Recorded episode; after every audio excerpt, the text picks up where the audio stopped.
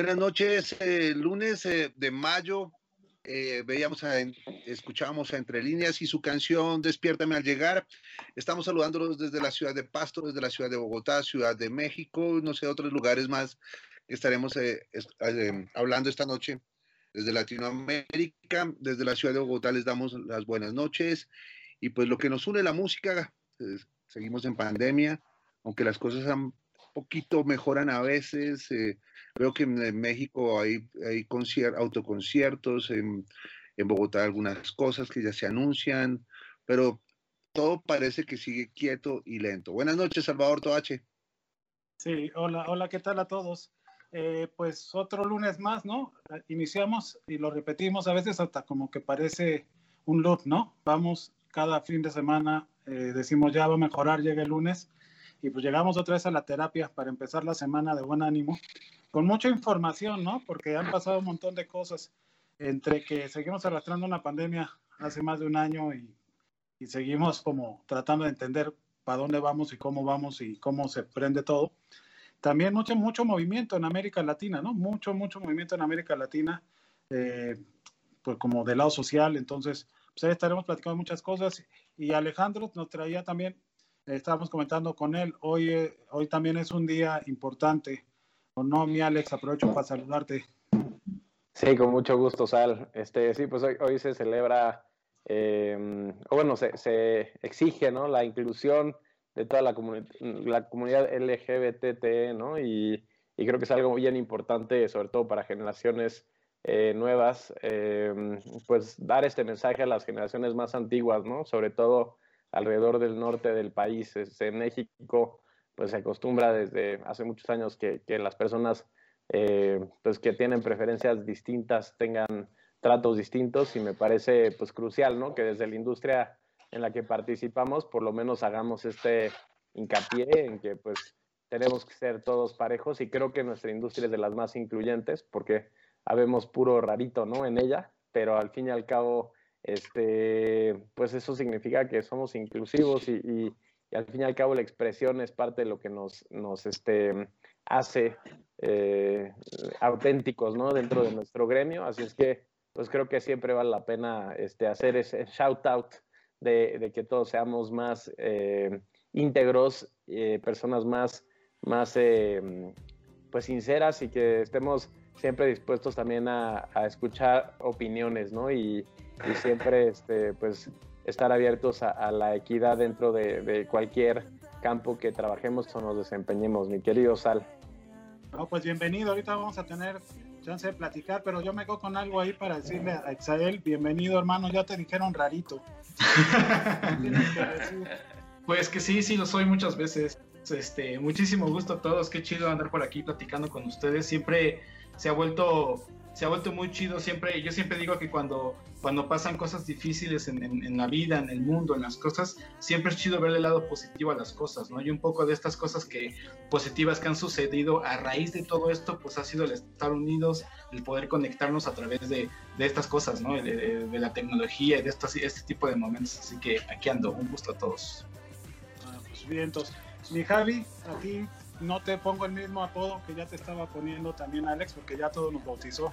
Pero pues un gusto tenerte aquí. La verdad me da mucho gusto porque tú eres un músico que conozco desde hace mucho tiempo y luego tenemos charlas muy interesantes y por eso dije, hay que, hay que tenerlo aquí para que eso lo escuchen otros amigos. Bienvenido, hermano.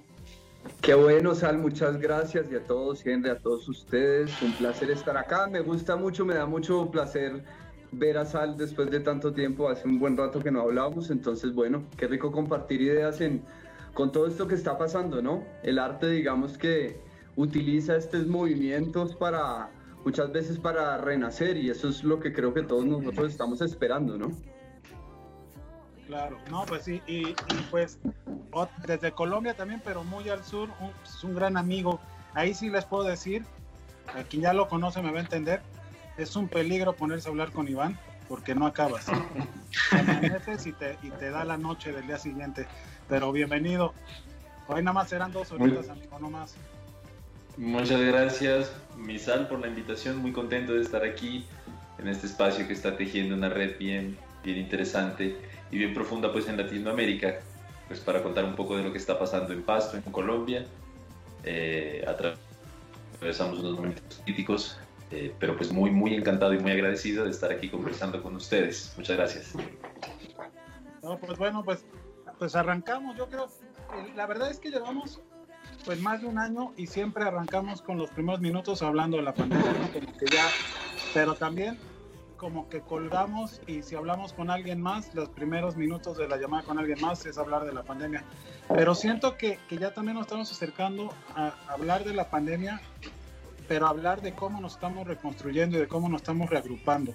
No sé ustedes cómo lo están viendo. Eh, pues claro, estamos dos colombianos y dos mexicanos invitados. Un poco para contrastar cómo se está viviendo desde Colombia y desde México, como estas reagrupas, como reagruparse para, para como volver a arrancar, ¿no? Eh, no sé si quieres tú empezar, Alex,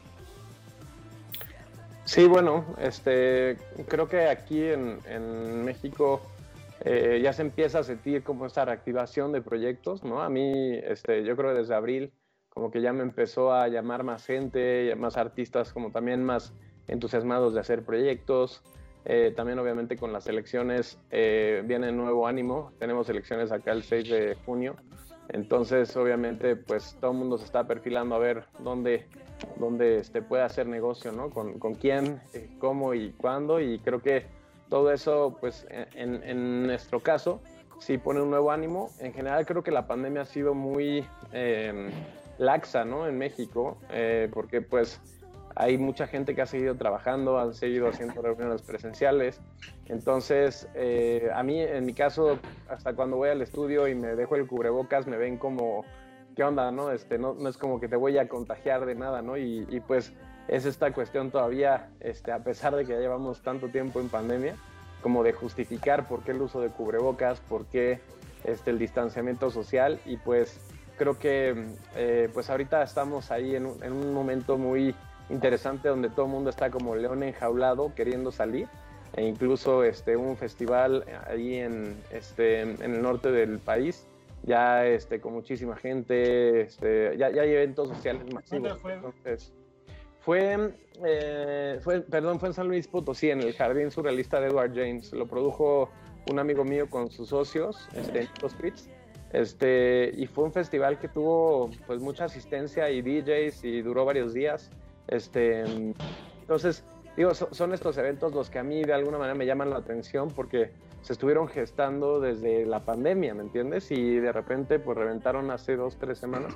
Y este, pues a mí eso definitivamente me llama la atención porque si hay público este, y la gente en México pues siempre es jaladora y arriesgada, ¿no? Entonces creo que sobre todo la juventud pues nunca eh, se ha tomado en serio la pandemia, ¿no? En, en, muchos de mis sobrinos jóvenes han seguido saliendo de fiesta, haciendo reuniones, este, y pues esta parte es, es, este, obviamente por un lado preocupante, pero por el otro lado también, eh, como decía Exael, pues es refrescante, ¿no? El pensar que hay opciones, que todavía no se acabe el mundo, ¿no? En Tulum mucha gente se refugió, ¿no? A nivel mundial para poder seguir echando relajo.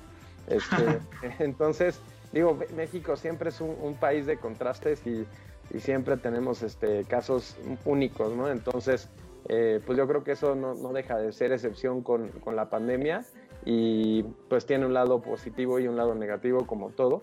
Entonces, eh, para mí y para mi, mi, profesión y a lo que me dedico en general, eh, ha sido ahorita un momento muy interesante de reactivar proyectos, de, de empezar a recibir llamadas, invitaciones a, a, venues, ¿no? Para conocer nuevas instalaciones, etcétera. Entonces creo que sí se, se nota ya como un, un renacimiento, si lo quieres decir así, de, de, de la parte en vivo, ¿no?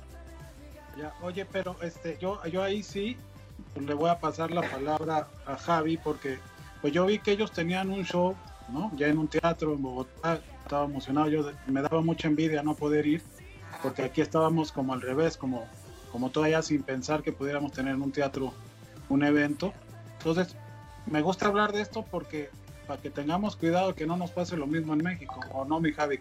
¿Tú nos cuentas? Claro, pues les cuento, acá la situación, digamos que hemos tenido bastantes salidas en falso, digamos que todo el tiempo ha sido una montaña rusa porque hay veces uno siente que ya va a salir la cosa y de nuevo o pasa algo a nivel, digamos, de pandemia y esto, o también pues creo que todos ustedes lo saben que Colombia está viviendo un momento social muy importante, un momento histórico donde donde digamos que hay un estallido social que se viene gestando desde hace, desde el 2019, incluso. Cuando llegó diciembre y llegó la pandemia, digamos que eh, retuvo ese momento, pero en este momento muchos estamos muy cansados de cómo el país está manejando, cómo el gobierno está manejando muchas cosas. Hay de nuevo un estallido de, de, violencia y de inconformidad pero asimismo también como de muchísimas personas, y diría yo la mayoría de personas, de nosotros que queremos alzar nuestra voz de manera pacífica, ¿no? Y eso es muy valioso porque una cosa es la noticia que a uno le llega, ¿no? Una cosa es el amarillismo de, de, los noticieros, y, pero también hay todo un, un grupo de gente que es muchísimo mayor, que está exigiendo y también es bonito como ver cómo pues Colombia así esté polarizándose, digamos, hay todo eh, un, una carga social y cultural que está como sosteniendo una resistencia que estamos haciendo. Nosotros para responderte, Sal, nosotros pues en pandemia hicimos un nuevo disco y eh, nosotros en este momento llevamos un año y tres meses sin tocar para público. Imagínense eso, un año y tres meses para, para uno que la vida de uno es tocar en los escenarios, que es lo que nos alimenta entonces, estamos, como decía el, el, nuestro amigo, eh, como leones enjaulados también, como esperando el momento. Y nosotros si te sirve como... de algo, Javi, y de consuelo, Sí. yo tengo como 10 años sin tocar en vivo, entonces no te quejes, ¿no? bueno, 11 años. Pero entonces, eh, la cuestión es que nosotros eh, queríamos hacer un espectáculo y queríamos volver en vivo y pudimos hacer como una buena negociación para poderlo hacer con el Teatro Julio Mario Santo Domingo, que es un teatro acá que normalmente, para que lo dimensionen, normalmente tiene 1200 sillas, pero obviamente con la pandemia y todo esto hay regulaciones, entonces en Colombia estamos al 30% de aforo de los lugares. ¿Eso qué quiere decir? Que tu- te- teníamos que hacer o tenemos que hacer tres fechas para cumplir con el número que harías en solo una fecha, pero eso tiene un montón de implicaciones, como que se te triplica la producción, por ejemplo, ¿no? Como que tiene muchas implicaciones. Y, lo íbamos a hacer, estábamos muy felices cuando de pronto no, por la pandemia otra vez pusieron cuarentenas, bueno, ok, aplacemos. Y aplazamos. Y después que iba a ser este fin de semana, es decir, 21 de mayo, eh, pues eh, tenemos, como les contaba, todo este estallido social que nosotros conscientemente y junto con el teatro dijimos como, hombre, no es el momento para hacerlo, no es el momento. Y creo que fue una decisión responsable porque eh, es también en apoyo a lo que está pasando, hay que, hay que ser conscientes de, de todo este momento tan difícil y digamos que sentirnos en este momento como, hey, compren boletas, vamos a celebrar, vamos a hacer música, cuando están pasando tantas injusticias en la calle, no lo íbamos a permitir nosotros como, como banda y como artistas y como ciudadanos. Entonces eh, lo pasamos para, digamos, el 30 y 31 de julio y el 1 de agosto, ¿verdad? Digamos que esperando que, que, que todo mejore, esperando también que poniéndole un poquito de ánimo, no solo a la pandemia, sino a los problemas sociales que tiene nuestro país. Y, y bueno, también se vale soñar con que todo se puede mejorar, ¿no? No, pues de hecho, es una, para mí también eh, me viene bien el primero de agosto, porque si es el primero de agosto me guardan una boleta, ¿no? Eso, por favor, Sal. Entonces ya, Henry me va a invitar, mira, ya me... Ah, no. Le va a gastar. Él me, él- él- él me va a invitar el, el- el pasaje. Oye, no, pues ahorita seguimos platicando de eso porque eh, Desapareció. justo desapareció Henry y, y es el momento para que aparezca Pasto de repente, ¿no? Y ¿cómo, cómo lo, cómo lo estás viviendo allá? Porque yo estaba escuchando, me llama la atención porque entiendo perfectamente esta postura, ¿no? De, de ser sensible ante una situación delicada, de, una protesta que en todo el mundo nos estamos enterando que está sucediendo y que la gente está saliendo a, pues, pedir y, reclamar por sus derechos. Eh, pero hay otra parte también que tiene que ver con la música que no es de paga, que puede estar como en las calles o como en, en Nariño, como lo están haciendo. Pues a ver, eh, a mí me parece como bien interesante la pregunta de cómo, de cómo es que uno se está reconfigurando en esta pandemia y esto, porque pues en Colombia básicamente coinciden estas dos cosas, coinciden pues una pandemia con todas las complejidades que tiene en este país, que es uno con contagios más alto y con el nivel de muertos más alto también. Coincide eso con, con un momento bien especial en la historia de Colombia, eh, hay una suerte de conclusión histórica luego de, pues de 200 años, ¿no? Esto no ha cambiado mucho desde, desde la colonia y la república.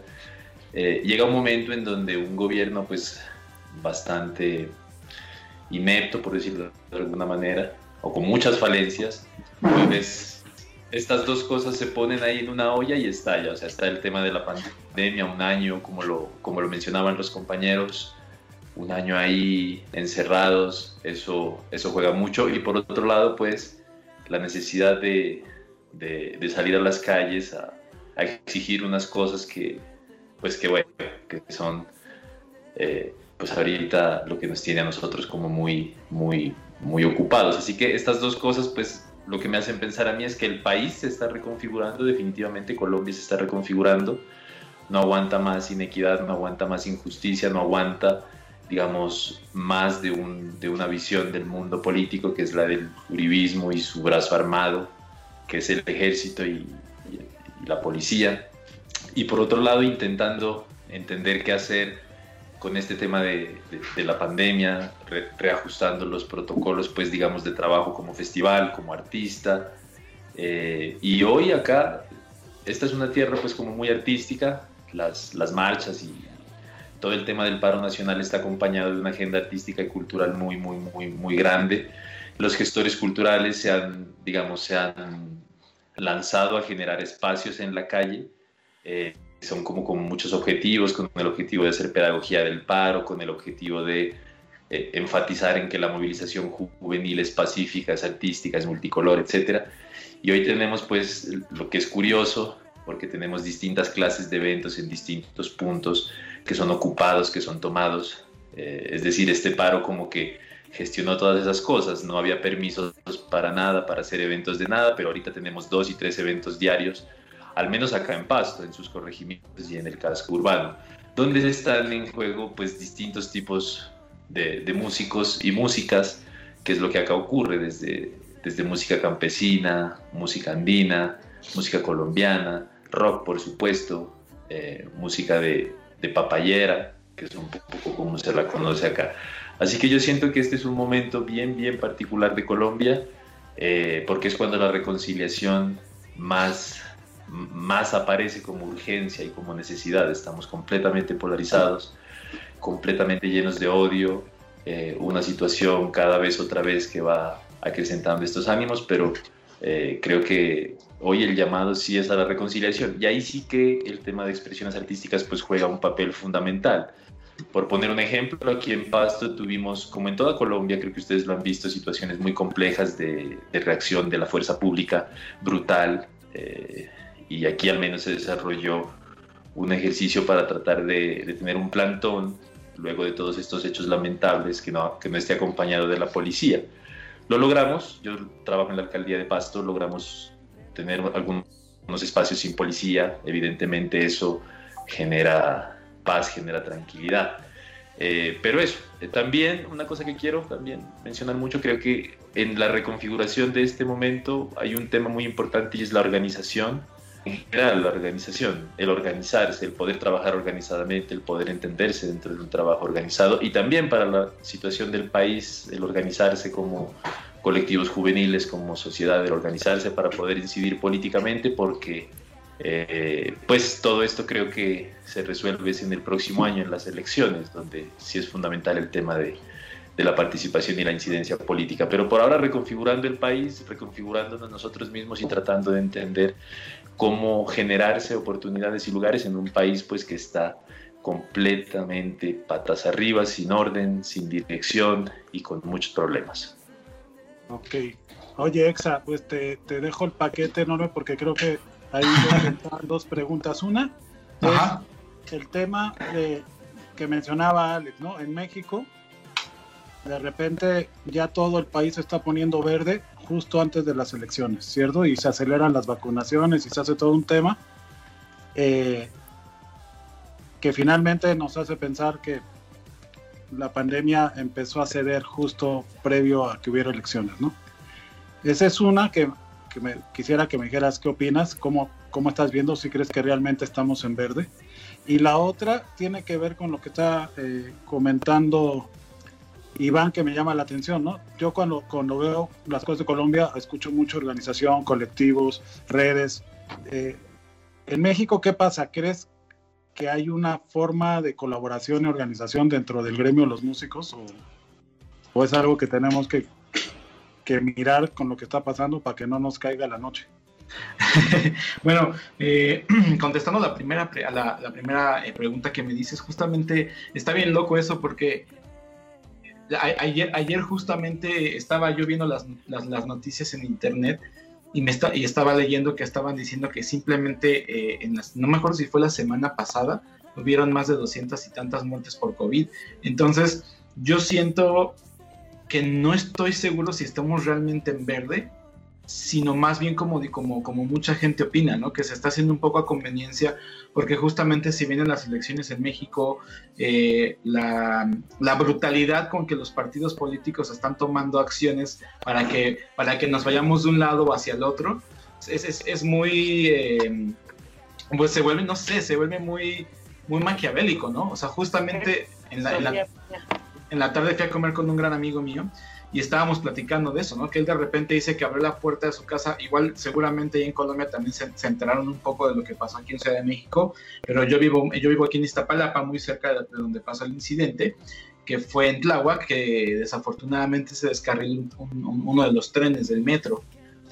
Entonces de repente está, está muy cabrón que, que te llegan anuncios eh, panfletos de partidos políticos, véase Morena, véase cualquiera de esos, el PRI, el PAN, lo que sea, y de repente te dice, eh, la corrupción mata, y volteabas el panfleto y te venía todo el accidente del metro, ¿no? Entonces de repente es muy cabrón como de repente lo ven, lo ven un poco a ellos como, como un, como, pues al final de cuentas como un negocio, ¿no? Entonces yo también estoy completamente de acuerdo con que, con que no estamos en semáforo verde, pero de alguna manera se, está, se están acelerando las cosas para que la gente vaya a votar y para que las cosas poco a poco se vayan organizando, pero para mí no estamos en semáforo verde, estamos muy lejos de estarlo y desafortunadamente... Estamos en amarillo, ¿no? estamos, en, estamos en amarillo, pero la gente, la gente ya está en las calles, o sea, justamente también hace rato leía por ahí un tweet o un comentario de otro amigo que decía, no manches, o sea, ya, ya regresamos al tráfico habitual de Ciudad de México, que el tráfico de Ciudad de México es de los tráficos más abismales que existen en el mundo.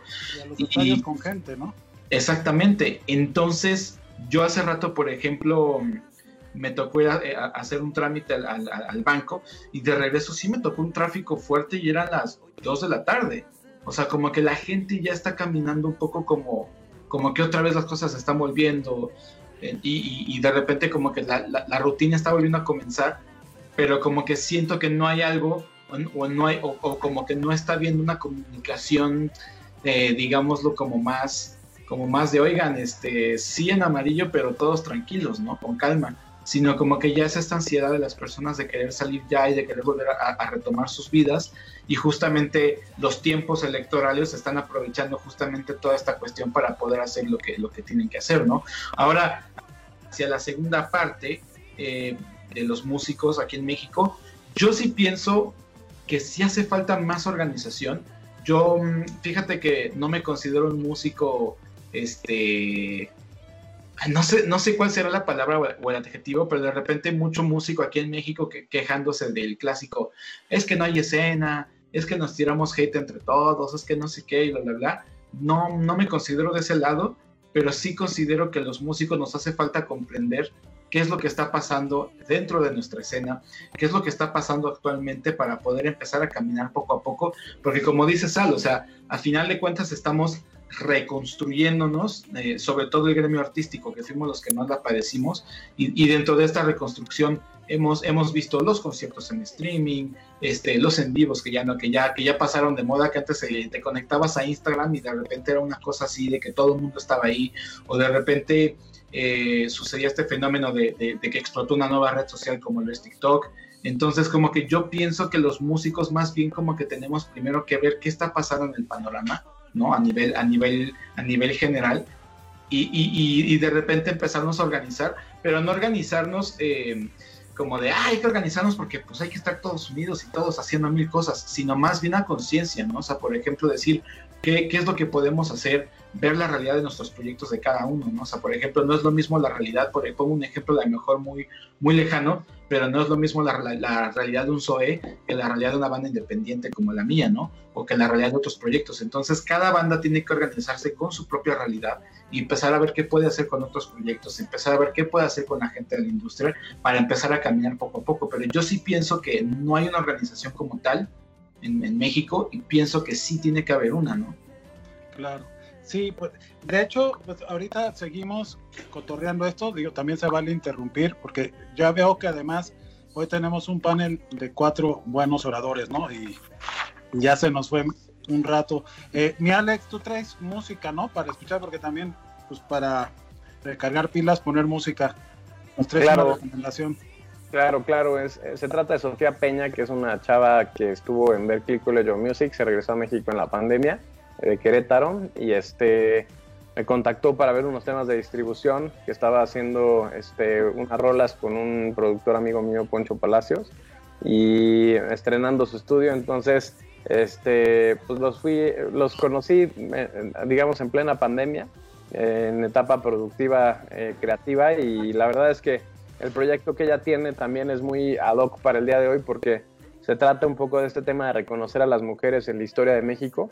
Este, y hablando ¿no? de, lo que dice Sael, Sal, en México pues falta mucha unión, mucha, mucho reconocimiento a las personas, a los artistas, este, a las mujeres en la historia también. Entonces, esta chava que se llama Sofía Peña este, está lanzando un álbum de ocho canciones que se tratan precisamente de personajes ¿no? de, de, México, de la historia de México. Y en este tema que le compartí a Salvador y que les compartimos hoy a todos los que nos escuchan, precisamente se habla de la Malinche, no, perdón, se habla de, de, Sor Juan Inés de la Cruz. En otra canción anterior que sacó se habla de la Malinche, pero pues en este caso eh, pues los dejo para que escuchen la letra que es muy poderosa y, creo que eh, pues siempre tenemos que darle voz a todas las personas y siempre tenemos que escuchar y, aprender de la historia, ¿no? Si no vamos a seguir cayendo en los mismos ciclos este, nocivos. Entonces ahí creo que nos llevamos también un mensaje muy positivo con su música. Ok, veamos entonces a Sofía Peña esta noche en Intolerancia Radio. Ya volvemos.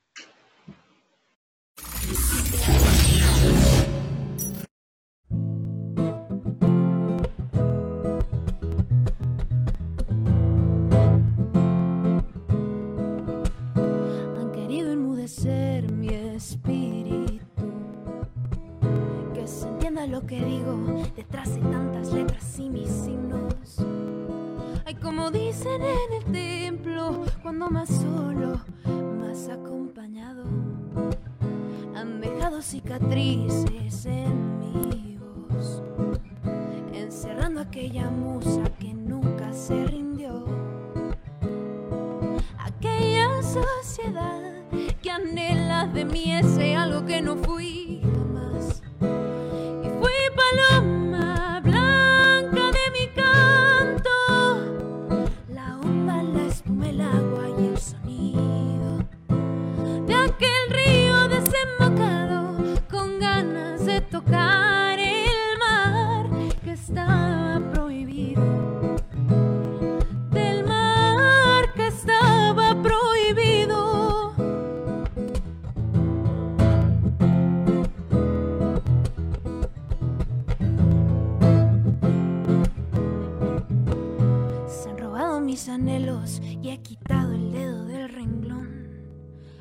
Respondo a lo que siento, conocimiento que ellos suelen ignorar. Es la fuerza de mi sexo la que alumbra el camino de mis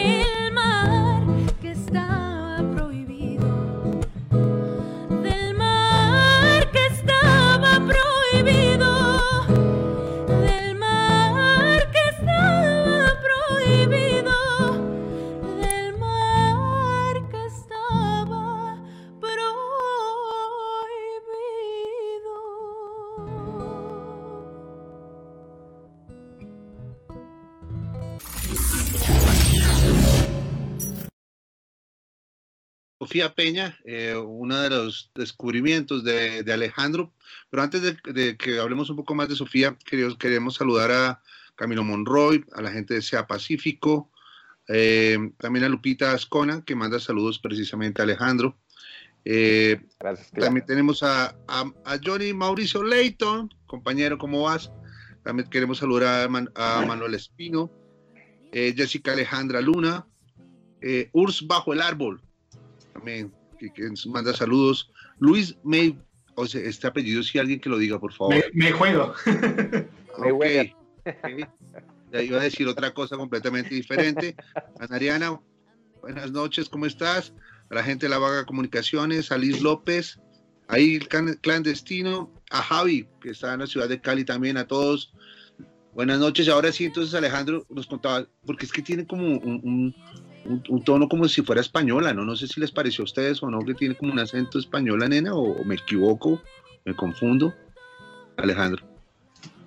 Pues mira, yo, creo que tiene ahí un toque como de repente flamenco, ¿no? Esta canción, quizás como por, por algunos este, tonos que, que, trabaja, pero en lo general la propuesta este, 100% mexicana y, y, digo, todos los mexicanos tenemos algo de españoles porque somos este, hijos de la conquista, ¿no? Entonces por ahí yo creo que pues parte de nuestra historia no se puede concebir sin, sin historia española, así es que me haría mucho sentido también a nivel comercial, ¿no? Que, que, tenga este, bueno, este mensaje que está lanzando un tono español. Este, en lo general, sus letras, como pudieron ver, pues digo, el, el día de hoy es, es, muy importante, ¿no? Este, han querido enmudecer mi espíritu, ¿no? Son, son frases muy, muy potentes, ¿no? Que contiene esta canción en donde pues creo que también ante la pandemia y ante todo lo que ha sucedido, pues todos tenemos que, buscar esta voz propia y, este, sacudirnos ¿no? las telarañas de, una época que ha sido muy tormentosa para mucha gente y, y para la humanidad en general. Entonces, eh, por ahí creo que también, eh, pues para mí, ¿no? El hecho de que existan personas como Sofía, jóvenes que están yendo contra viento y marea eh, a perseguir su carrera en la industria musical, pues me parece admirable, em, sobre todo porque eh, de repente, eh, en mi caso, ¿no? A mí me ha costado mucho trabajo, a pesar de que ya llevo 20 años dedicado a esto, este, justificar o de alguna manera explicar lo que hacemos este, a cualquier otra persona, este, a veces es complicado, ¿no? Porque estamos muy metidos en nuestro mundo, ¿no? Entonces, un amigo me, me, preguntaba, oye, ¿a qué te dedicas? No, no entiendo a qué te dedicas. Y, y mi esposa le decía, mira, y esto fue cuando trabajaba con CD pero aparte siempre he traído muchos proyectos, Salvador me conoce. Entonces, este, mm, le, dijo a mi esposa, mira, yo lo único que entiendo es que pone la música de los artistas en Spotify.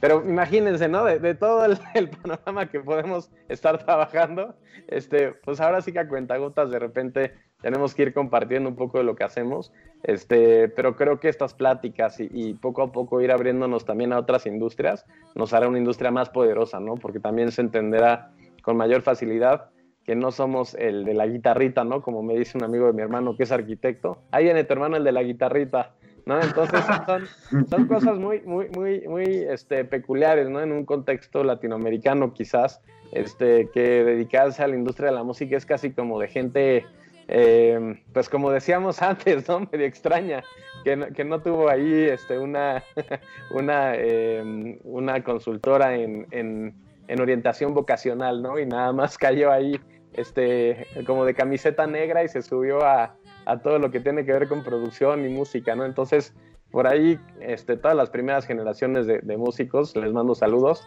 y felicidades, porque no es fácil de repente en México y en estos países dedicarse pues a lo que nos apasiona, ¿no? Sobre todo a los músicos, ¿no? Este, los bajistas, los guitarristas, los bateristas.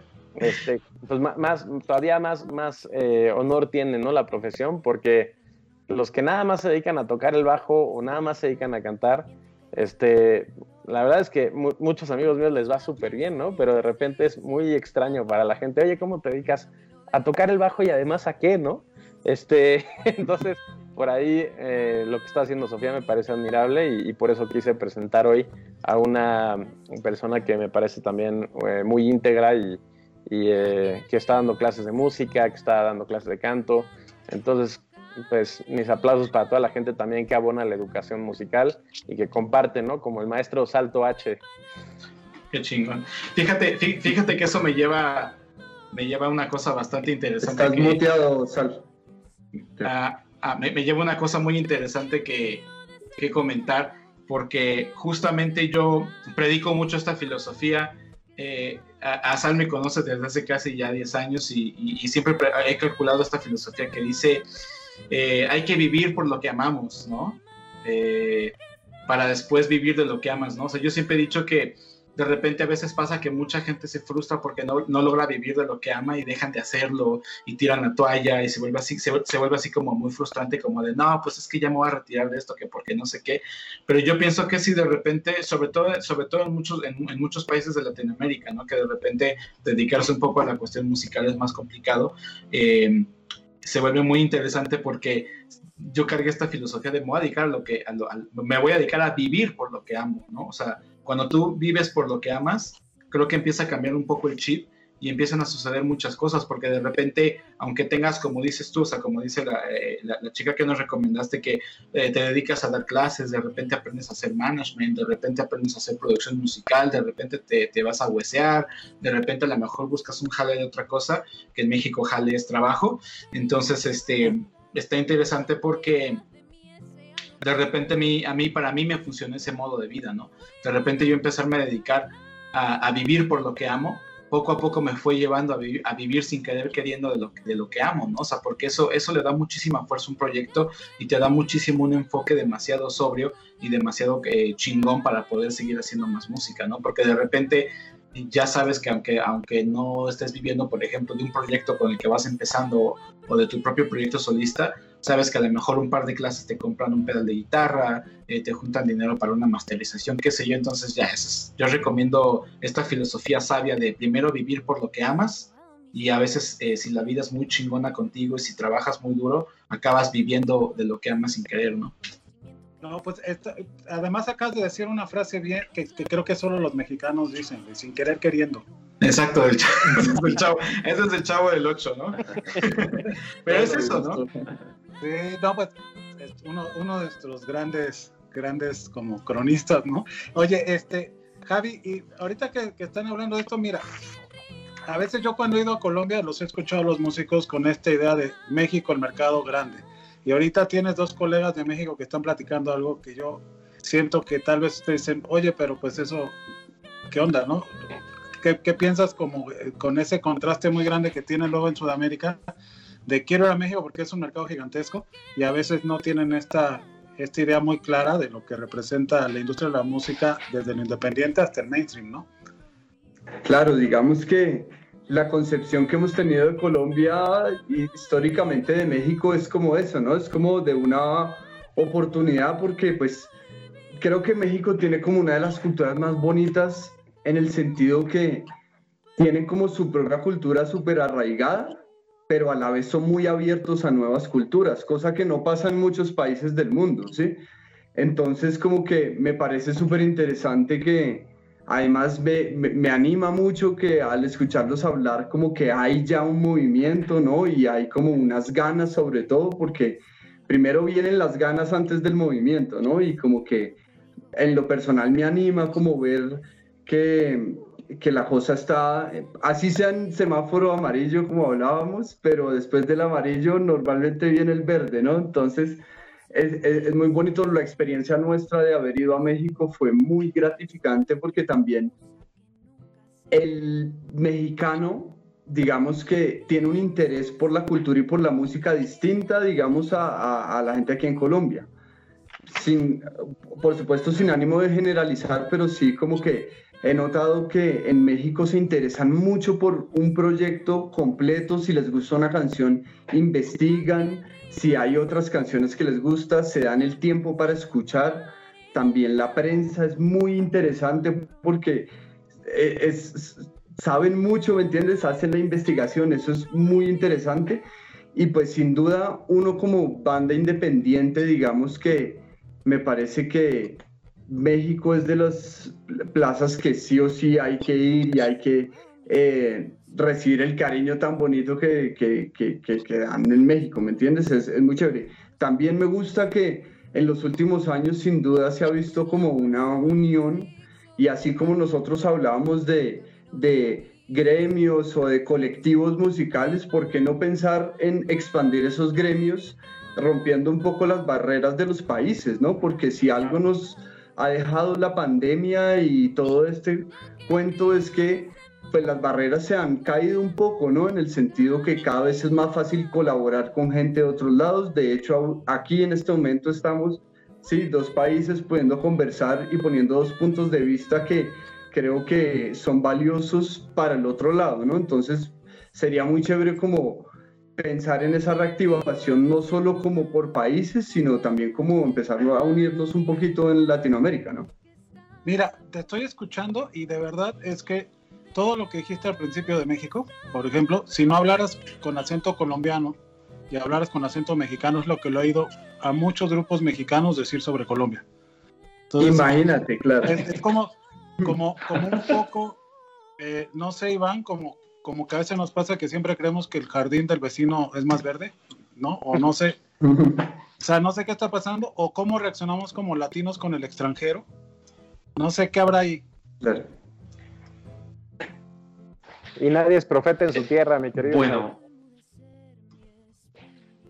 Sí, yo sí, sí pienso que es un poco así. También en Colombia creo que se, se, suma el hecho de que es un país centralista y que, y que ese centralismo ha sido, digamos, muy...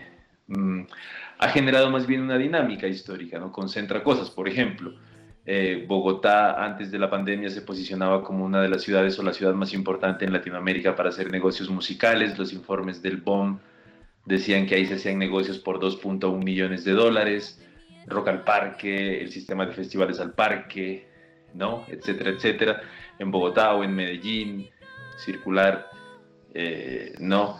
Y las regiones tienen una dinámica completamente distinta.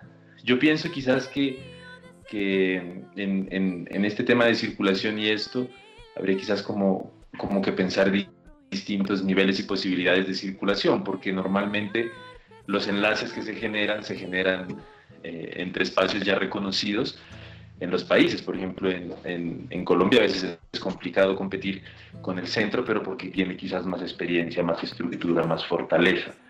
Eh, entonces yo, yo, yo, yo, sí pienso, pienso eso. Y luego en, los países también hay algunos que, digamos, que vuelven quizás más, más epicentro, más llamativos y que generan una dinámica más fuerte pues desde aquí, desde Pasto, al menos el interés con el Festival Galeras Rock ha sido intentar resolver una dificultad que hay para esta región en términos de difusión, promoción y circulación, eh, que es una mezcla compleja de realidad y queja. Creo que Salvador, que ha estado acá un poco en contacto, conoce bien las dos cosas, tanto la realidad como la queja, porque tuvo dificultades para salir y entrar en el avión y también conoció un poco lo que eso genera en el imaginario de los, de los artistas.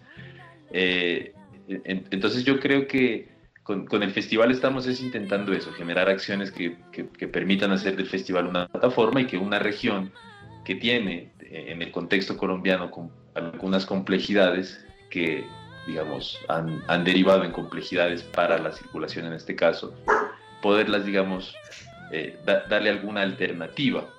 y sí, yo creo que a veces se cree que el jardín de el, el, otro es está más verde, ¿no? Y, creo que en esta, esta, este neocolonialismo, si se, si se utiliza pues como un concepto ahí de las ciencias humanas, pues digamos como que, como, como que se experimenta en distintos escenarios y a veces tiende a ser eh, generalizado esto de ver al, al otro de fuera eh, como, como más grande o, o no provocar una relación horizontal, sino una relación vertical, que yo creo que ahí sí hay una gran dificultad eh, desde el punto de vista de, las regiones. Si, si, una región dialoga con el centro, por ejemplo, y no, y no plantea un diálogo horizontal, la verticalidad lo, lo sobrecoge, lo, lo destruye, lo frustra finalmente. Creo que también con los países quizás puede funcionar eso mismo. El reto, creo, pensándolo desde la región, sería cómo dialogarle más horizontalmente a, los distintos espacios de circulación y pues empezar a luchar un, un, espacio ahí. Claro. No, a mí, a mí me parece muy interesante porque creo que a veces cuando, cuando los escucho y, por los viajes que hacemos o cuando vienen los colombianos para acá, los mexicanos van para allá, es que nos falta mucho diálogo y nos falta reconocernos más entre, entre todos porque compartimos muchas cosas, ¿cierto? Y creo que además nos admiramos mucho. No sé, Exa, tú como músico, me imagino que escuchas a, a Javi con su experiencia como colombiano en México, hablando con tanto cariño en nuestro país y con tanto cariño con, de, lo que sucede con nuestra escena. Y seguro por ahí te rebotaron dos cosas, ¿no? Sí. O tres, no sé. Sí, de hecho, cuatro. o cuatro. Entonces, es, es, justo es muy bonito eso, ¿no? O sea, como de alguna manera sí existe como este, esta empatía y como este mismo camino en el que todos estamos en el, arriba en el barco, ¿no? Sí, pero por ejemplo, ¿cómo se logra esa empatía? Por ejemplo, para, pongo el momento de ahorita, para que entre músicos de diferentes países dialoguen más para entender y sean sensibles respecto a lo que está pasando cada uno en su propio lugar, ¿no? Porque pues aquí lo que yo he, platicado mucho es eh, la realidad de un músico de pasto que a veces tiene más fácil llegar a Ecuador que llegar al norte de Colombia solo por la geografía y por muchas cosas. Eh, y el problema que a veces tiene México también con distancias muy grandes y con la falta a veces de circuitos que buscan los, los músicos, pero es enfrentado a la idea que tiene un músico de Sudamérica que piensa que en México hay un circuito muy grande para tocar rock and roll. O sea, todo ese tipo de cosas ¿Cómo se empieza a avanzar? No sé, eh, como mexicanos, ahí Alex eh, o tú, este, Exael, eh, platicando para los músicos de Sudamérica, ¿cómo, lo viven? Porque creo que a veces es importante, no la, la, realidad no es la misma para Vicente Fernández que para una banda de heavy metal, ¿no? Claro, justamente yo te voy a contar una experiencia muy cagada que tengo de eso, porque siento un poco que, que sí, o sea, una cosa que sí es real en México es que no hay una escena unida, ¿no? O sea, aunque, aunque nos duela aceptarlo y aunque nos cueste trabajo decir, chale, pues pues es parte del problema de varios, es que no hay una escena unida, ¿no? Y una, una experiencia que yo tengo muy, muy, no, sé si muy surreal con eso, pero hace, hace un par de años yo estaba, usualmente yo no me dedico mucho a tocar con otros proyectos, digamos, como, como de chamba, pero justamente 2018 se prestó muchísimo para que yo tocara con muchos artistas de otros países y justamente venía una banda de heavy metal argentina a México eh, un amigo que era, que era su, su booker les armó una gira en México y siento que esta banda tenía una expectativa muy alta de lo que estaba pasando en México y al final un poco fue, fue difícil eh, la gira, no, no puedo decir que fue mala, pero fue difícil la gira porque los artistas venían con expectativa que no era la, la, la, expectativa de cuando vas a chambear por primera vez a un nuevo lugar, ¿no? Y justamente yo siento que sí nos hace falta generar una escena a nivel, a nivel nacional, o sea, tener que unirnos un poco más y, y abrir esta comunicación entre fronteras en Latinoamérica, ¿no? O sea, porque, por ejemplo, a mí, a raíz, a raíz de la pandemia, otra vez hablando de lo mismo, me tocó a mí conocer justamente bandas de Colombia, eh, me ha tocado eh, ya colaborar con artistas de allá, entonces, de repente sí es chido eh, abrir esta comunicación y hacer entender a las bandas desde nuestra trinchera como de, mira, obviamente la realidad de una banda independiente es esta, y estos son los venues, y esta es la, manera en la que el público trabaja, y esto es lo que más te conviene, y como dices tú, Sal, o sea, que no es la misma realidad que la de Vicente Fernández, ¿no? Y, viceversa, ¿no? Porque obviamente uno se imagina como de, ah, voy a ir a Colombia o Argentina, y Argentina es, tierra del rock, y, ya, me, ya me vi tocando en el Roxy así, todo lleno, y, y a veces no, ¿no? A veces tienes que entender que que, pues sí, primero se tiene que hacer una chamba de unirnos a nivel tanto nacional como con las bandas latinoamericanas, ¿no? Porque a veces es un poco eso, ¿no? O sea, a veces nos cuesta mucho trabajo ver más allá de nuestras narices y nos cuesta mucho trabajo eh, abrir esta comunicación, ¿no? Ni siquiera por, porque es una cuestión eh, de mala fe, ¿no? Sino porque porque a veces los músicos somos muy insiders, ¿no? O sea, como que estamos tan metidos en nuestra música, tan metidos en nuestro proyecto, tan metidos en que, en que, en que la demás gente escuche nuestros proyectos, que de repente se nos olvida eso, ¿no? Oye, Alex, y, en el tema de la incubadora de talento y toda esa experiencia que has tenido, ¿cómo abordan este tema? Como de la colaboración y al mismo tiempo, pues con esa atención siempre que tiene el músico de también ir por la suya, ¿no? Que es muy normal. Sí, fíjate que tanto en proyectos de emprendimiento de festivales y de este, giras y de, digamos, proyectos de escenarios, vamos a decirlo así, de la música, eh, como en proyectos artísticos, eh, directamente, pues sí, se, da mucho esto en, en, lo que de repente pues cada quien agarra por su lado cuando le empieza a ir tantito bien, ¿no? Como decimos acá en México, se suben un ladrillo y se marea. Entonces, de repente, eso cuesta mucho trabajo tener eh, proyectos incubados porque incluso a veces a nivel, eh, digamos, la gente que ha colaborado conmigo, este, se emociona, ¿no? De que ya estamos haciendo unos videos para Balcony TV y, este, y dicen, no, pues este debe ser mi proyecto porque yo estoy muy involucrado y, y digamos que se da mucho este desmoronamiento de equipos a partir de esta cuestión de ir buscando, digamos, como el gran proyecto, ¿no? Entonces, digamos que el tiempo de vida de los proyectos que yo he visto es corto. Este, y yo pienso, ¿no? Que, para que un proyecto realmente eh, amalgame, eh, artístico, tienen que pasar por lo menos 10 años, ¿no? Este, digo, corríjanme si estoy mal, pero, pero esa es mi experiencia. Morning Caravan en seis meses, güey, ya la estaba reventando. No, pero, pero digamos, bueno, ok, digo, ese es el, tema de, Pero vamos para nueve años. No, pero, pero, no, estoy de acuerdo contigo en el sentido que igual un, un, proyecto no es solo llegar a un lugar, sino mantenerse, ¿no? Como que todo es un proceso y la vida, así como lo que uno siente en pandemia o lo que sea, es, es fluctuante, ¿no? No siempre todo tiene que ser para arriba y nunca va a ser así. Entonces yo creo que estoy de acuerdo contigo en el sentido que las bandas que logran atravesar varias dificultades y de pronto van llegando a otros niveles, no digo de fama y esas cosas, sino de articulación interna, como que, digamos, a nosotros nos ha, nos ha tocado luchar bastante para mantenernos nueve años juntos, ¿me entiendes? Hemos tenido picos, Sal dice, no, en seis meses estaban acá, pero empiezan a pasar muchas cosas que, finalmente lo importante yo creo que es mantenerse, porque también qué es lo que uno quiere, qué es el éxito, ¿no? Es una pregunta interesante para hacerse uno como artista. ¿Qué es lo que quieres? ¿Será que todavía tenemos la necesidad o la visión de estar tocando para miles de personas y ultrafama eso o no? Hay proyectos que simplemente queremos estar ahí y hacer arte para la gente y, y seguir vigentes, ¿no? Está buenísimo que hayan proyectos de repente...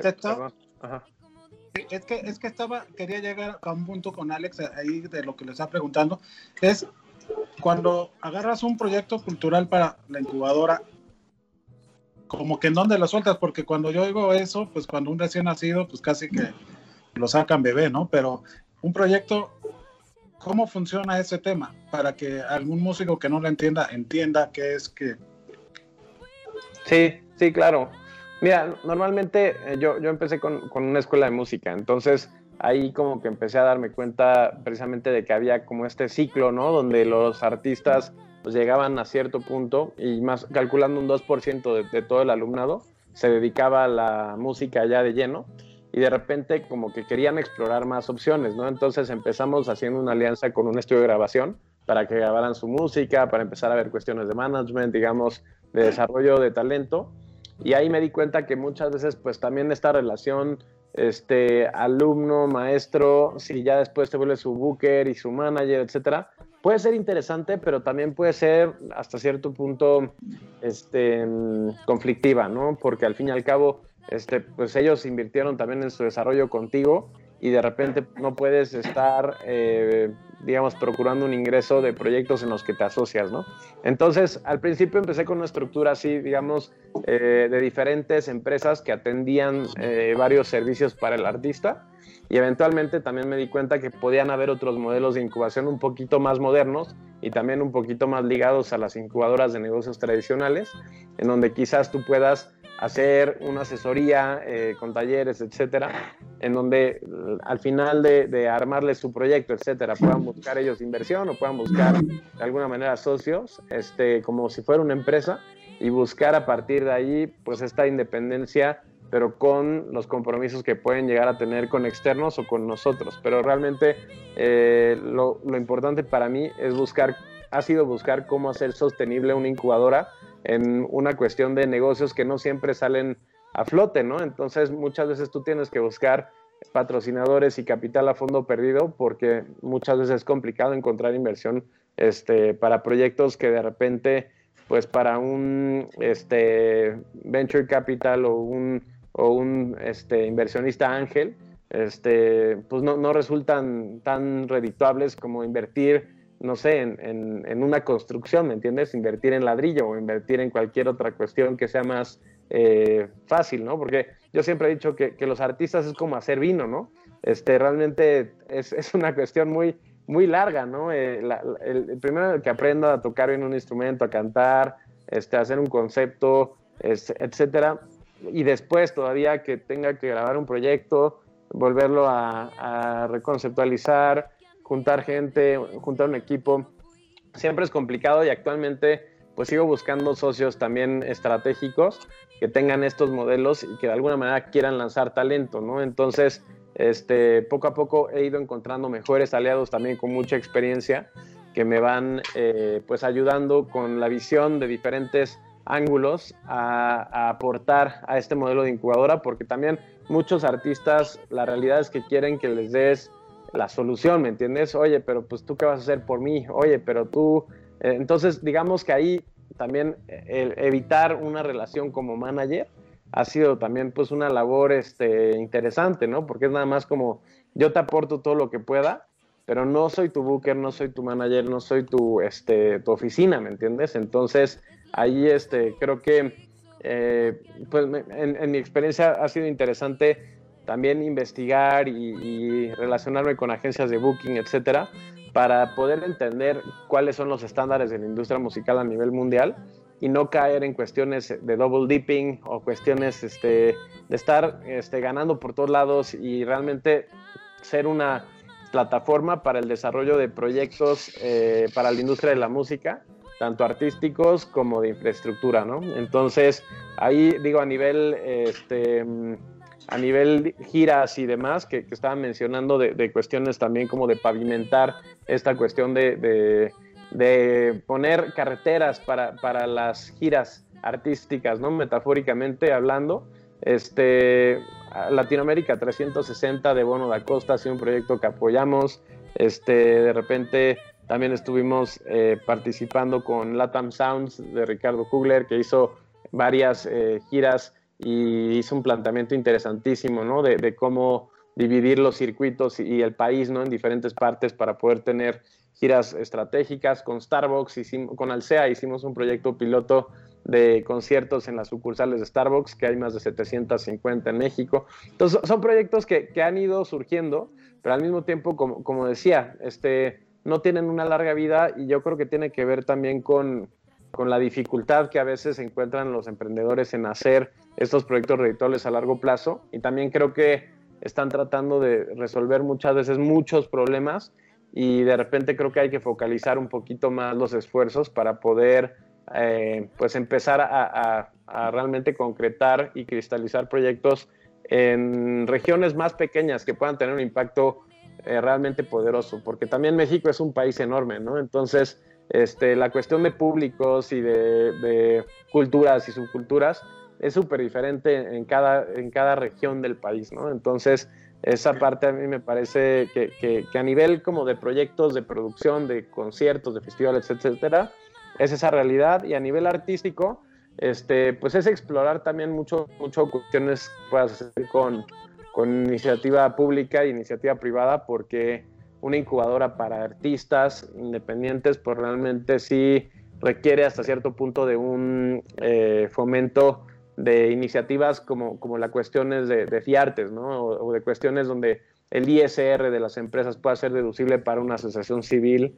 en donde tú puedas este, pedirle a una empresa, no sé, por decir un nombre, ¿no? Como, como, como América Móvil, ¿no? Que tiene Telcel, etcétera. Este, pues su, su, ISR puede ser un monto gigante, ¿no? Entonces, igual y ese capital que te lo den a ti en vez de pagarlo a, al fisco, pues puede ser interesante para que de alguna manera también ellos tengan publicidad a lo largo de, de, de, la vida útil del artista, ¿no? Entonces digo, es cuestión de, de, buscarle por todos lados, este, y a nivel cuando sueltas el proyecto, lo, sí tienes que tener un punto de partida y un punto de, fin definido, porque de lo contrario, como te decía, ¿no? Se empiezan a viciar las relaciones y de repente como que no supiste cuándo se volvió el manager del proyecto alguien que trabajaba con ustedes, este, y tienes que evitar con muchas, muchas relaciones de conflicto a largo y mediano plazo que, que, lo único que hacen es entorpecer las relaciones comerciales y los intereses, ¿no? El interés debe ser siempre el apoyar a la banda y, y ser como, como tú dices, como un, una incubadora como, como de bebé, ¿no? Donde, donde le ayudas a, a este, sobrevivir en, en, la etapa este, pues en la que no tienen ni cómo comprarse un ampli o una guitarra o cambiar las cuerdas, ¿no? Ok, entiendo. Oye, este, pues Javi nos trae música y nos va a recomendar cosas, entonces para que ahorita también nos digan, si no los has oído, que nos digas qué opinas. Mi Javi, ¿qué nos trajiste?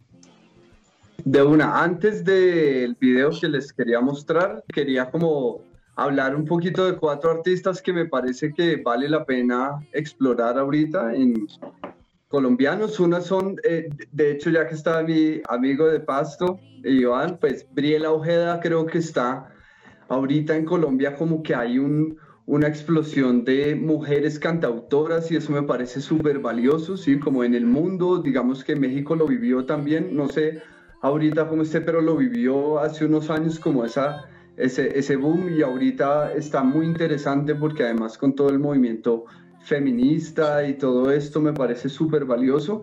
Entonces, Briela Ojeda, para que la, la, no, no digo que no es mi prima, por si por, yo soy Ojeda, no es mi prima, esto no es por familia. no, no, no, no, no somos parientes, que sepamos hasta ahora.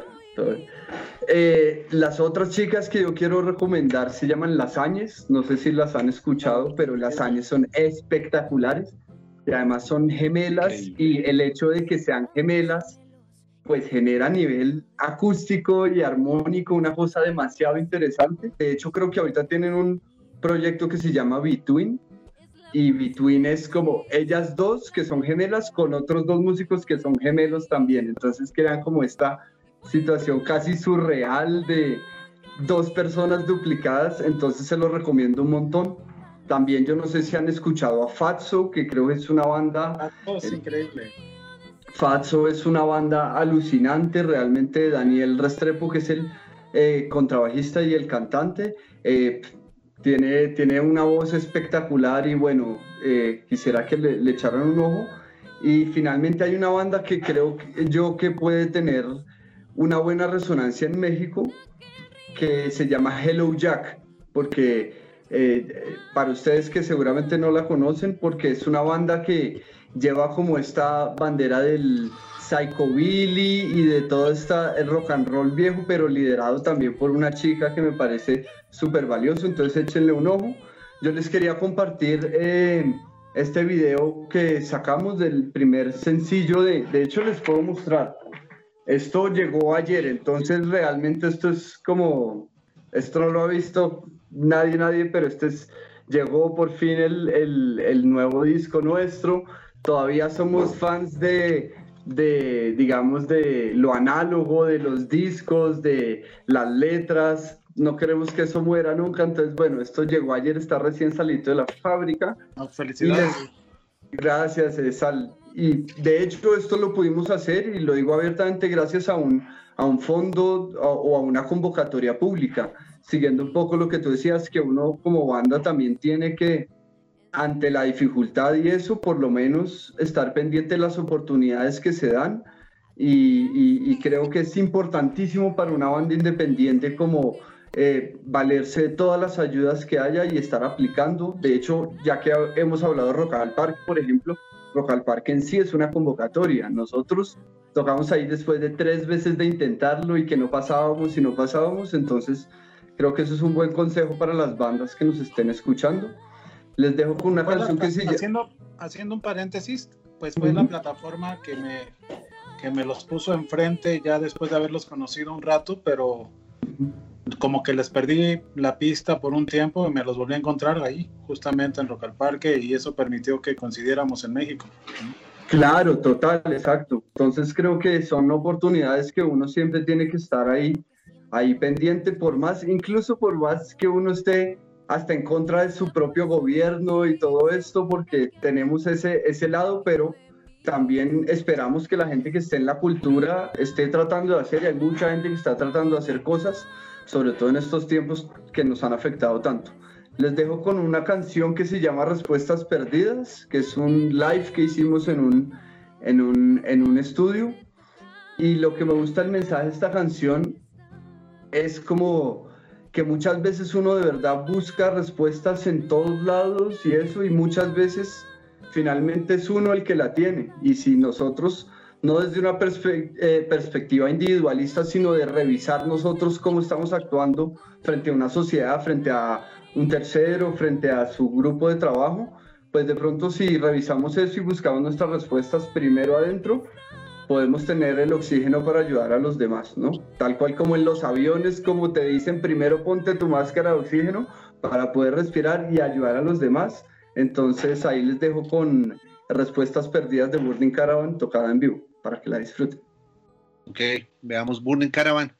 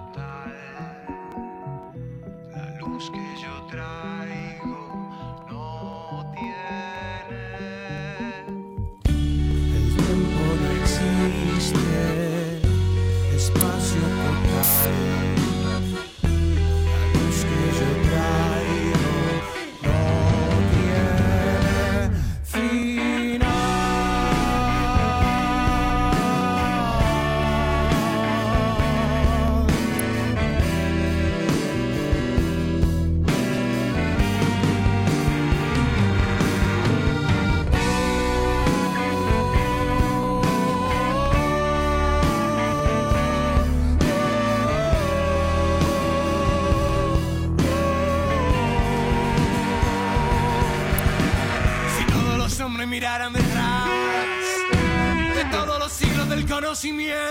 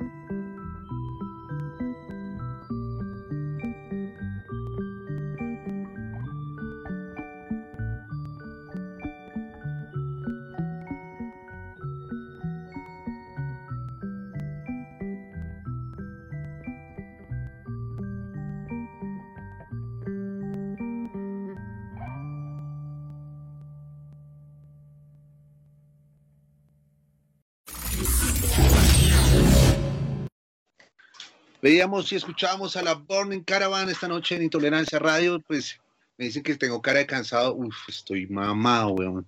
Entonces, pues, Pero explica qué es, qué eso, porque en México eso puede sonar raro, güey. no, Un poco, un poco. Solo cansado, muy cansado. ¿Ah? Oye, ¿dónde grabaron este video? de la Burning? ¿Dónde, dónde lo grabaron? Lo grabamos en Árbol Naranja, en el estudio de atrás. Ajá. Que es Sí. como un foro, ¿no?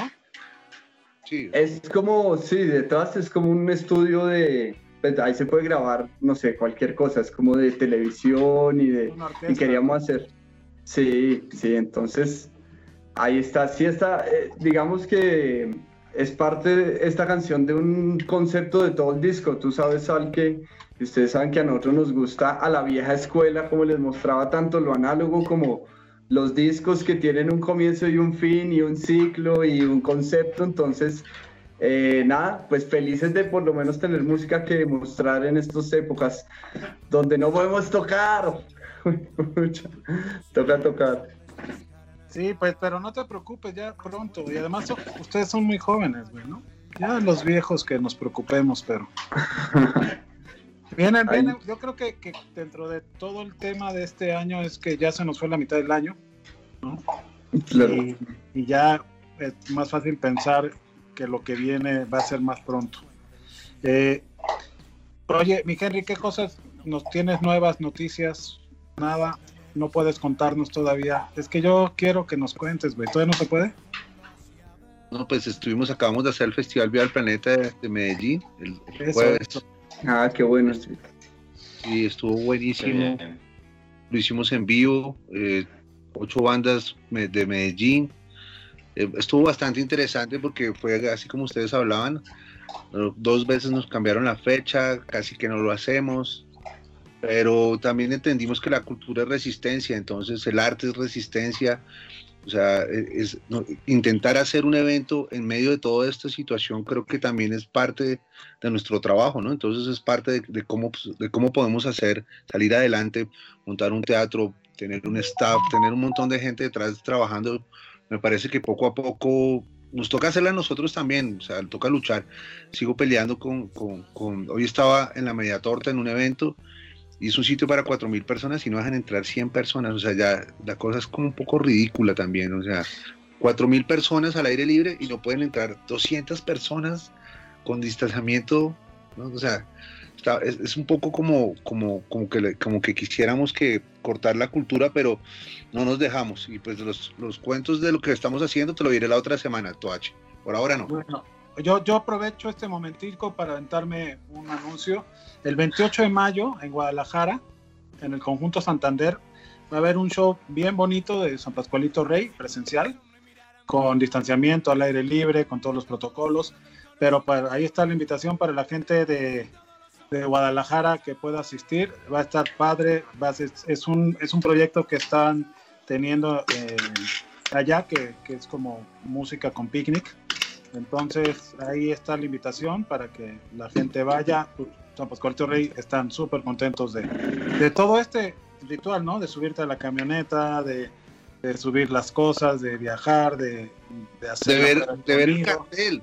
Tiene el cartel. Ah, se veía ver el ese, ese cartel con tu nombre y que estás preparando todos los ensayos, en fin, es todo un ritual que viven los músicos, ¿no? Que a veces es bueno recordarlo, que no solamente es el escenario como tal, sino hacer toda la, pues toda, toda, toda la, la cosa de la preparación de un concierto. Entonces ahí, ahí está la, la invitación, ¿no? 28 de mayo, eh, pues acérquense y disfrútenlo los de Guadalajara que puedan y, y ya nosotros esperaremos que en México pueda puede haber. En México ya hay un montón de, de conciertos, eh, ahora en mayo, ¿no? Autoconciertos y, y ahí, va, ahí va la cosa, ahí, este, Lenta pero segura. ahí, ahí poco a poco. eh, pues nos iremos platicando también qué va pasando, ¿no? Este, ojalá pronto también empiecen ya los, los artistas extranjeros a venir a México nuevamente, porque la verdad es que los disfrutamos mucho. Si no, ahí lo pueden contar los que han venido a México, que nos encanta amanecernos a esas en Xochimilco, ¿no? Claro, claro que sí. Sar. Este, Unos, Pero unos bueno, mezcalitos, unos cuantos mezcalitos por ahí. Claro, ese intercambio puede hacer que, surjan más.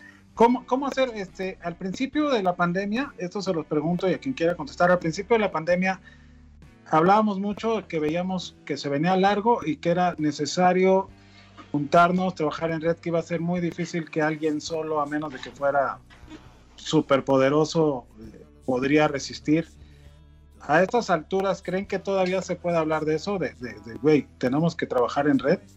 Pues es que debería de ser así, ¿no? O sea, independientemente de las pandemias y de las, y de, las situaciones sociopolíticas, este, sociales, eh, epidemiológicas, yo creo que sí debería de ser así, ¿no? O sea, las personas deberíamos de, de, crear esta red. Yo uno de los recuerdos más, más bonitos que tengo de Sal, cuando yo lo conocí, estaba muy, muy chamaco, que estábamos en las oficinas de intolerancia y que es una frase que jamás, jamás se me ha olvidado, fue que un día Sal me dijo, la música es una red de trabajo. Independientemente de la cuestión remunerada, independientemente de la cuestión del éxito y de muchas cosas, la industria de la música es una industria que tiene que ser completamente en red, porque nunca sabes, eh, a lo mejor la persona que conociste en X lugar, en, en X show o en alguna disquera o en algún momento de tu carrera, eh, de repente eh, eh, en algún momento toma un papel más importante dentro de, tu, dentro, de tu, dentro de tu desarrollo y viceversa, ¿no? De repente tú a lo mejor no jugabas ningún papel en ningún proyecto o, en ningún o con ningún artista, con alguna agencia o lo que sea y de repente tú te vuelves una pieza clave, ¿no? O sea, yo creo que independientemente de que haya gente que tenga o no tenga poder o de las pandemias, yo creo que sí es importante que, que como artistas creemos, creemos entre nosotros esta red, ¿no? O sea, e, eso es lo más, lo más importante eh, que se tiene que hacer, ¿no? O sea, porque al final de cuentas los artistas para eso estamos, ¿no? Para, para que la música pueda llegar y pueda llegar a más oídos, ¿no? Sí, oye, Iván, ¿y con el Galeras cómo va este año, güey? No nos has platicado, nos has hablado, pero es que yo ya quiero que digas a todos los que quieran tocar en el Galeras, métanse aquí, hay convocatorias, no hay, ¿cómo va? Bueno, eh, antes de contar un poco lo del Galeras, agregar algo a la, a, la pregunta que hiciste sobre las redes, que creo que, pues por supuesto, completamente de acuerdo con, con Exael. Que quería agregar que también es importante articular las redes locales. Creo que la pandemia nos enseñó eso. Por ejemplo, acá desde una región que siempre está pensando en los artistas cómo llegar a festivales eh, eh, en las capitales, pues como Rock al Parque, como Altavoz, eh, cómo meterse en unas, en unas redes que ya están súper saturadas, en unos circuitos que de, por sí están súper saturados.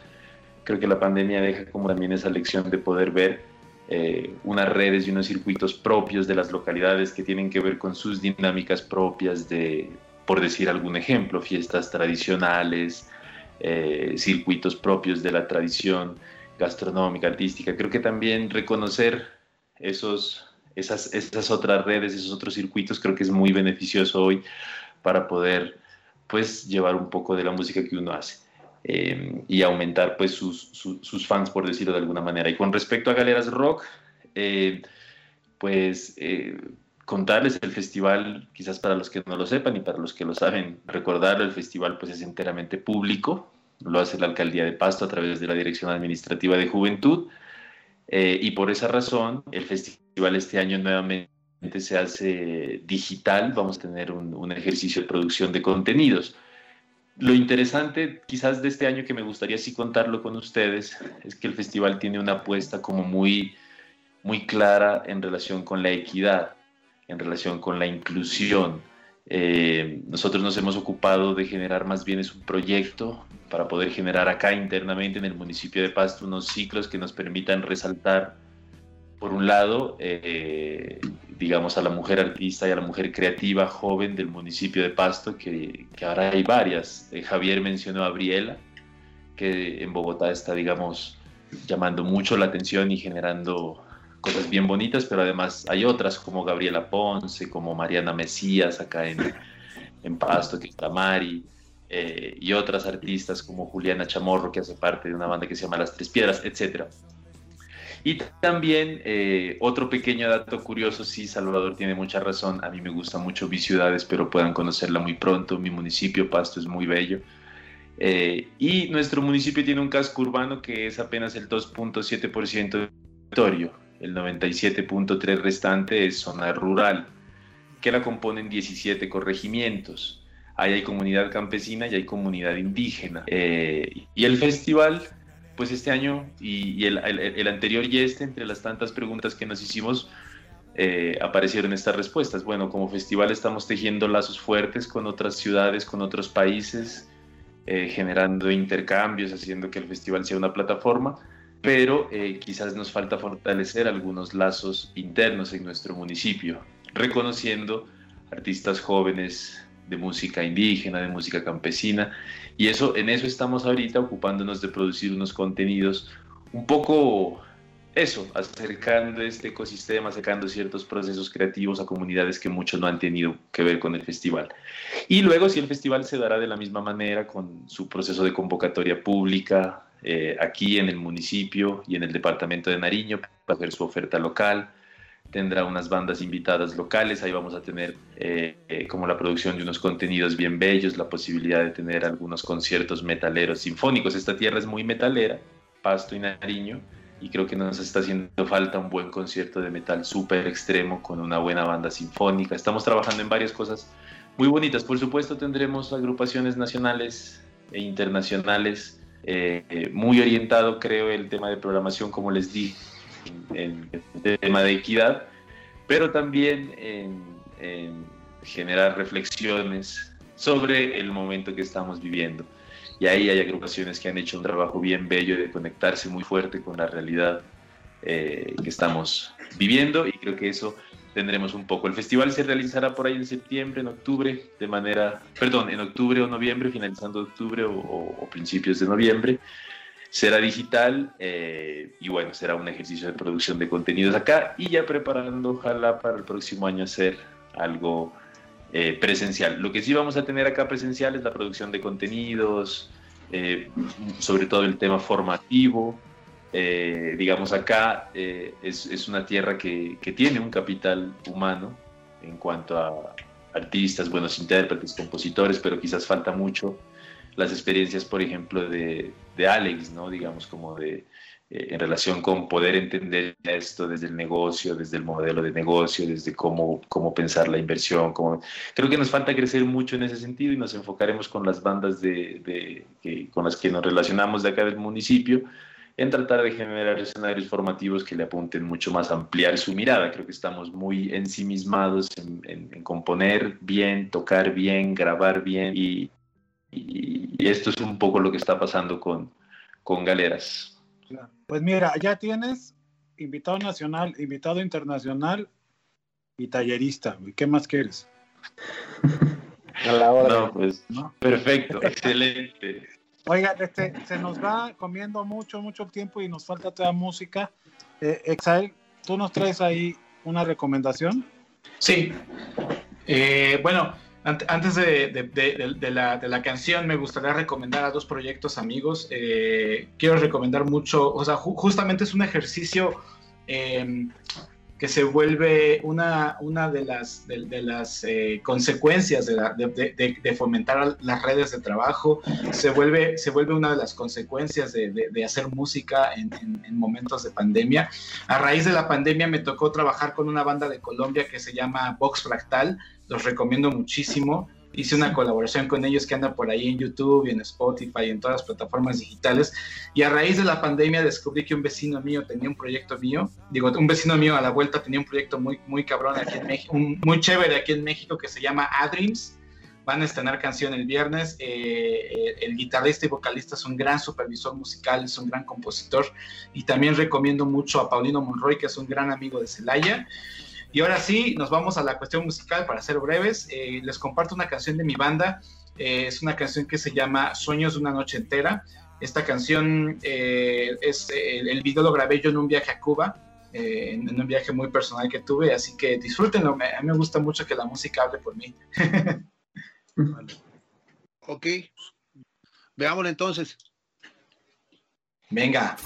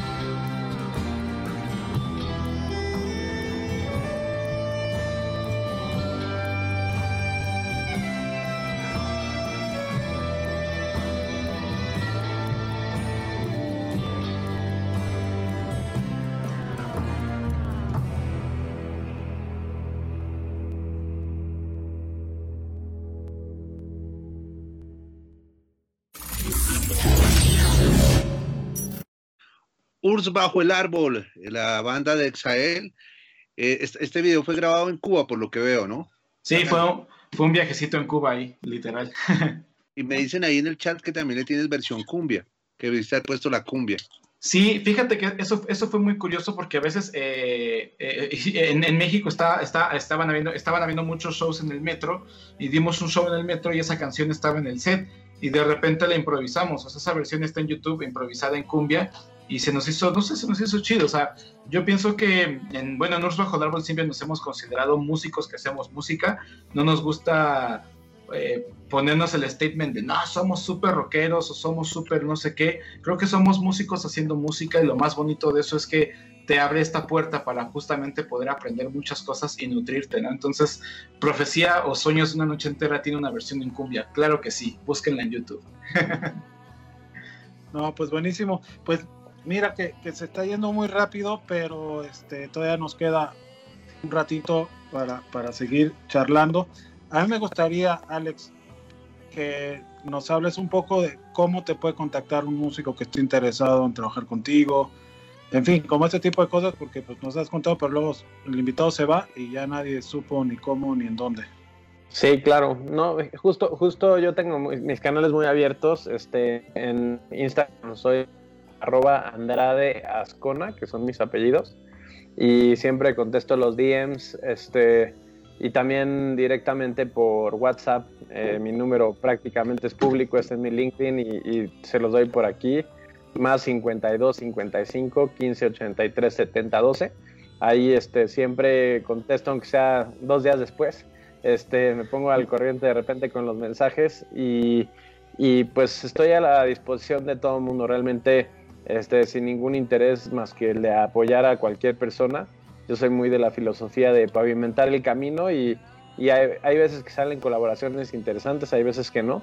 Sin ningún compromiso este, me pueden contactar y realmente eh, estoy feliz de ayudarles en temas de distribución digital. Fui director de CD Baby en México, este, temas de marketing de sus lanzamientos. También tuve como esta otra parte siendo director de Deezer en México, como de escuchar los pitchings ¿no? de las disqueras y de las agregadoras entonces como que de repente también la diferenciación de proyectos, pues me gusta mucho como apoyar en esa parte creativa. Este, y pues con mucho gusto estoy ahí este, siempre, siempre dispuesto. Gracias Al por, por el espacio. No, oye, pero eh, que cuéntanos un poquito, porque creo que eso es un tema interesante, porque estabas de los dos lados. Estuviste del lado de una agregadora y del lado de la plataforma de reproducción de música en streaming. Sí. Es que es como, sí, ¿no? Entonces, de ese lado, por ejemplo, ahorita es muy común que las bandas estén muy interesadas en tener una buena como exposición dentro de las plataformas, ¿no? Y, buscan una agregadora que les ayude a eso. Cuéntanos un poquito, ¿no? Porque a veces es como, como muy simple lo que dicen, pero, pero a la hora ya de sacar una canción y de tener playlists y de posicionarte, realmente el papel cómo es el que juega la agregadora frente a la, plataforma de streaming y viceversa.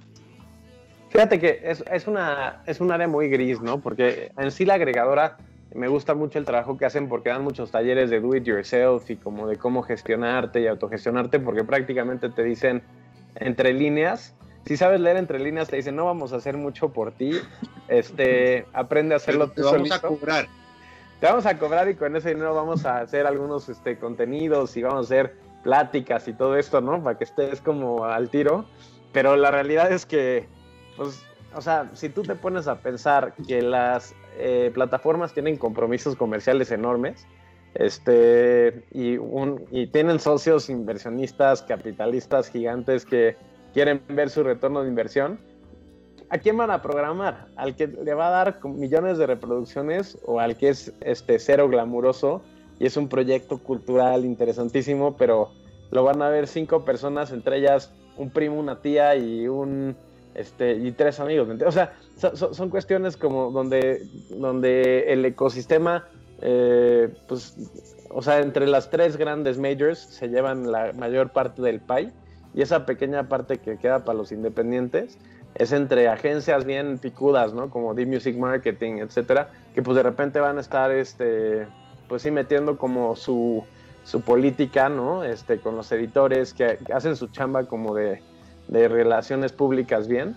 Y de repente yo sí creo que, que pues sí es una batalla bastante complicada, pero pues cada vez hay más esta cuestión de poder comprar espacios en playlists, este, poder hacer un poquito como, como cuestiones pues también de, estrategias de lanzamiento que puedan ser más atractivas.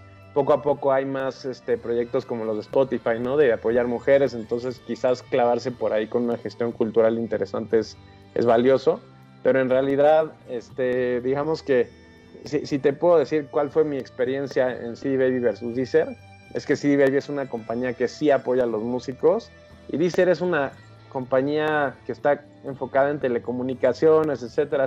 Es, algo mucho más tecnología, etcétera. Y, la música, pues juega un papel muy relativo, o sea, porque al fin y al cabo, este, pues lo que importa es más el negocio que te reproduzcan. Es como un TV network, ¿me entiendes? Entonces, tú quieres poner a la cara bonita para vender un chorro de, de, esas copias y no necesariamente te interesa auténticamente eh, fomentar la cultura. O sea, digamos que, que si te interesa va, va, muy atrás en tu cola de prioridades, porque lo importante es meter suscriptores. Entonces, ¿quién te vende más suscriptores? Lo, que es major o lo que es independiente, ¿no? Entonces, ahí es una, una cuestión que a mí, para mí fue interesante porque yo soy mucho menos del glamour de la música, no me gusta como esta parte como de nada más codearme con estrellitas, me gusta ser útil, ¿me entiendes? Entonces como que de repente, pues ahí me tocó alejarme muchísimo de, la parte musical como director de Deezer, porque pues estaba mucho más enfocado en las negociaciones con, con este grupo Salinas que con,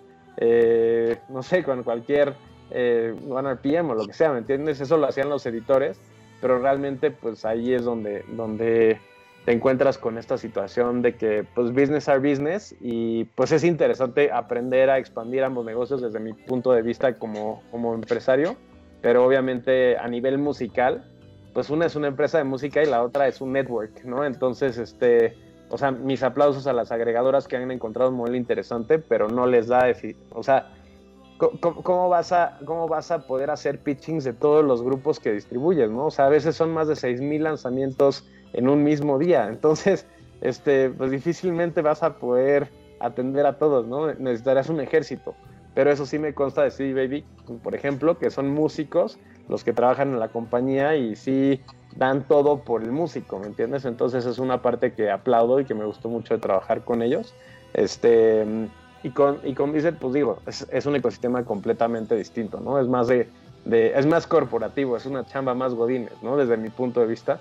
Este, acá en México le decimos godines a los oficinistas, este, más pencil pusher, ¿no? Entonces, esa es la realidad, ¿no? O sea, como que las agregadoras creo que sí son más por la pasión de la música, pero hay, están limitados en lo que pueden hacer por, por el talento, entonces, a menos de que estés bien conectado, tengas un proyecto que, pues traiga ahí jiribilla, o que estés con altafonte, etcétera, pues ahí puedes como todavía ocupar las palancas de la vieja escuela para tu lanzamiento, ¿no? Pero pero la realidad, pues yo creo que es esa, ¿no? Oye, Javi, y, tú como músico, que seguro estás metido en eso, porque pues tu música la haces, eh, pues nos acabas de enseñar el disco, pero pues estás en plataformas y todo. Eh, ¿cómo, les va? ¿Qué es lo que, digamos, una banda espera de su agregadora, espera de las plataformas? ¿En dónde sí, en dónde no? ¿Y cómo tienen plan A, B o C? claro, Digamos que hemos tenido, hemos estado con varias agregadoras y hemos tenido diferentes tipos de experiencias, unas bastante malas, hasta el punto de que tuvimos que esperar literalmente sentados a que se rompiera un contrato para poder salir, así como una cuestión ya contractual que Eso es una eh, estaba absolutamente desligado a lo artístico y a nada, sino estaba con un papel y pues claramente, bueno, aprendimos del error, digamos en este momento eh, nosotros, digamos, estamos con OneRPM y yo sí debo decir una cosa, no debe ser ni que el músico espera que su agregadora le va a hacer todo el trabajo, porque no lo van a hacer, ni tampoco eh, la agregadora esperará que las bandas lo hagan todos solos, porque es que hay tantas herramientas y esta es una industria que va cambiando tanto que se necesita un trabajo en común. Y también pasa que si uno, o sea, si uno como músico bueno, pone todo y está agregado a todas las eh, plataformas y esto, y no hace nada más, pues no va a pasar nada. Eh, digamos que ese trabajo es un trabajo muy constante que toca hacer. También hoy en día hay que eh, tener como herramientas creativas para que la gente le guste, porque por ejemplo, digamos, no sé por qué hoy en día todos los lanzamientos se hacen los viernes. ¿Sí? Eso es una cosa que estaba últimamente como, como bastante Sí, como, ¿por qué vamos a hacer tras de que, como lo dijiste tú, ¿me entiendes? Si tenemos 6.000 lanzamientos, tras de eso los vamos a, a peñuscar todos en el mismo día. O sea, ni siquiera tenemos la capacidad de escuchar todo lo que se nos ofrece, ¿no? Entonces, para mí, digamos, en lo personal, como, como eh, manejo la cuestión de la banda, es un, hay que estar en esas plataformas, sin duda. Digamos, eh, lo más valioso de las plataformas, creo yo, es la métrica, son, es la data. ¿sí? La data es fundamental porque con estas herramientas tú sabes dónde te están escuchando, cuánto te están escuchando, en México, en qué ciudades te están escuchando, si es eh, el rango de edad, todo esto, y eso lo podemos traducir en una realidad de conciertos, por ejemplo. Ah, sabemos que nos están escuchando en Ciudad de México tal y que es de este, entonces podemos eh, ir allá a generar algo. O resulta que en España, por cosas de la vida, por alguna serie que pasó la canción, hay un público. Entonces, para mí el valor es ese. Ahora, sí debo decir honestamente que me parece a mí que lo que se recaude, lo que pagan a través de los digitales es, es, es una miseria, en el sentido que, que no, o sea, para tú vivir de eso, tienes que tener unos números pero, pero astrales, ¿me entiendes? Y para llegar a esos números astrales tienes que invertir un montón de dinero, entonces se vuelve como un círculo del que nosotros, por ejemplo, intentamos salir. Qué pena mostrarles de nuevo, pero otra vez con este tipo de cosas. Les voy a dar, digamos, una, una cifra a la que llegué hace un par de semanas. Seguramente dependiendo de la agregadora y de todo esto puede variar, pero yo hice el cálculo, quería saber cuánto podía recibir una banda vendiendo un disco análogo y cuántos views digitales era, era respectivo, ¿no? A cuántos views digitales. ¿Y saben cuántos me dio? 14 mil. Es decir, si una persona te compra un disco, es como si te escuchara tu música 14 mil veces. Entonces me parece que hay que coger las herramientas más eh, significantes de cada uno de los, de los de las ramas de la música y para mí la parte digital es increíble a nivel de data y métrica. Me parece espectacular y de poderle llegar a más personas, pero es un trabajo muy constante y hay que, si uno está con una agregadora, pues hay que llamar al agregador y decirle, venga, sentémonos, reunámonos, mirémonos a la cara, así sea, así sea por pantalla, pero poder generar como ese movimiento. De lo contrario, si uno piensa que por estar en una agregadora y todo va a estar ahí, incluso porque la música está en playlist, pues no va a pasar nada. ¿Qué es un view hoy en día? ¿Qué es una reproducción? Para mí es un mero número y ya. Creo que ahí se le pueden sacar buenas cosas y no depender solo de eso, sino como entender que la música se da en diferentes ramas, ¿no? Pero Javi, perdón, perdón. Ajá. ¿Sí? Es que está, está diciendo algo muy, muy importante, Javier, porque al fin y al cabo lo estás viendo desde una postura de un músico maduro que está entendiendo el mercado y que está viendo las herramientas como herramientas, pero normalmente creo que también en nuestra industria se da mucho como a dónde va Vicente, a dónde va la gente, ¿no? Entonces todo el mundo como está la charla Spotify, pues está llena la charla Spotify. Igual hay, hay otra más interesante distribución física, este, con alguien más top, y la de Spotify la puedes ver reproducida en YouTube 20 veces, ¿no? Porque es la misma corporativa.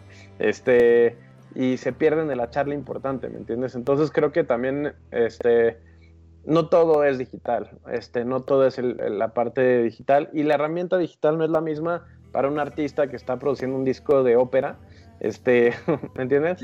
O, o, para un artista mainstream. Igual el artista mainstream que es más entertainer que artista, pues está padrísimo que esté con millones de views y sí va a ganar una lana, ¿me entiendes? De, de, los streams.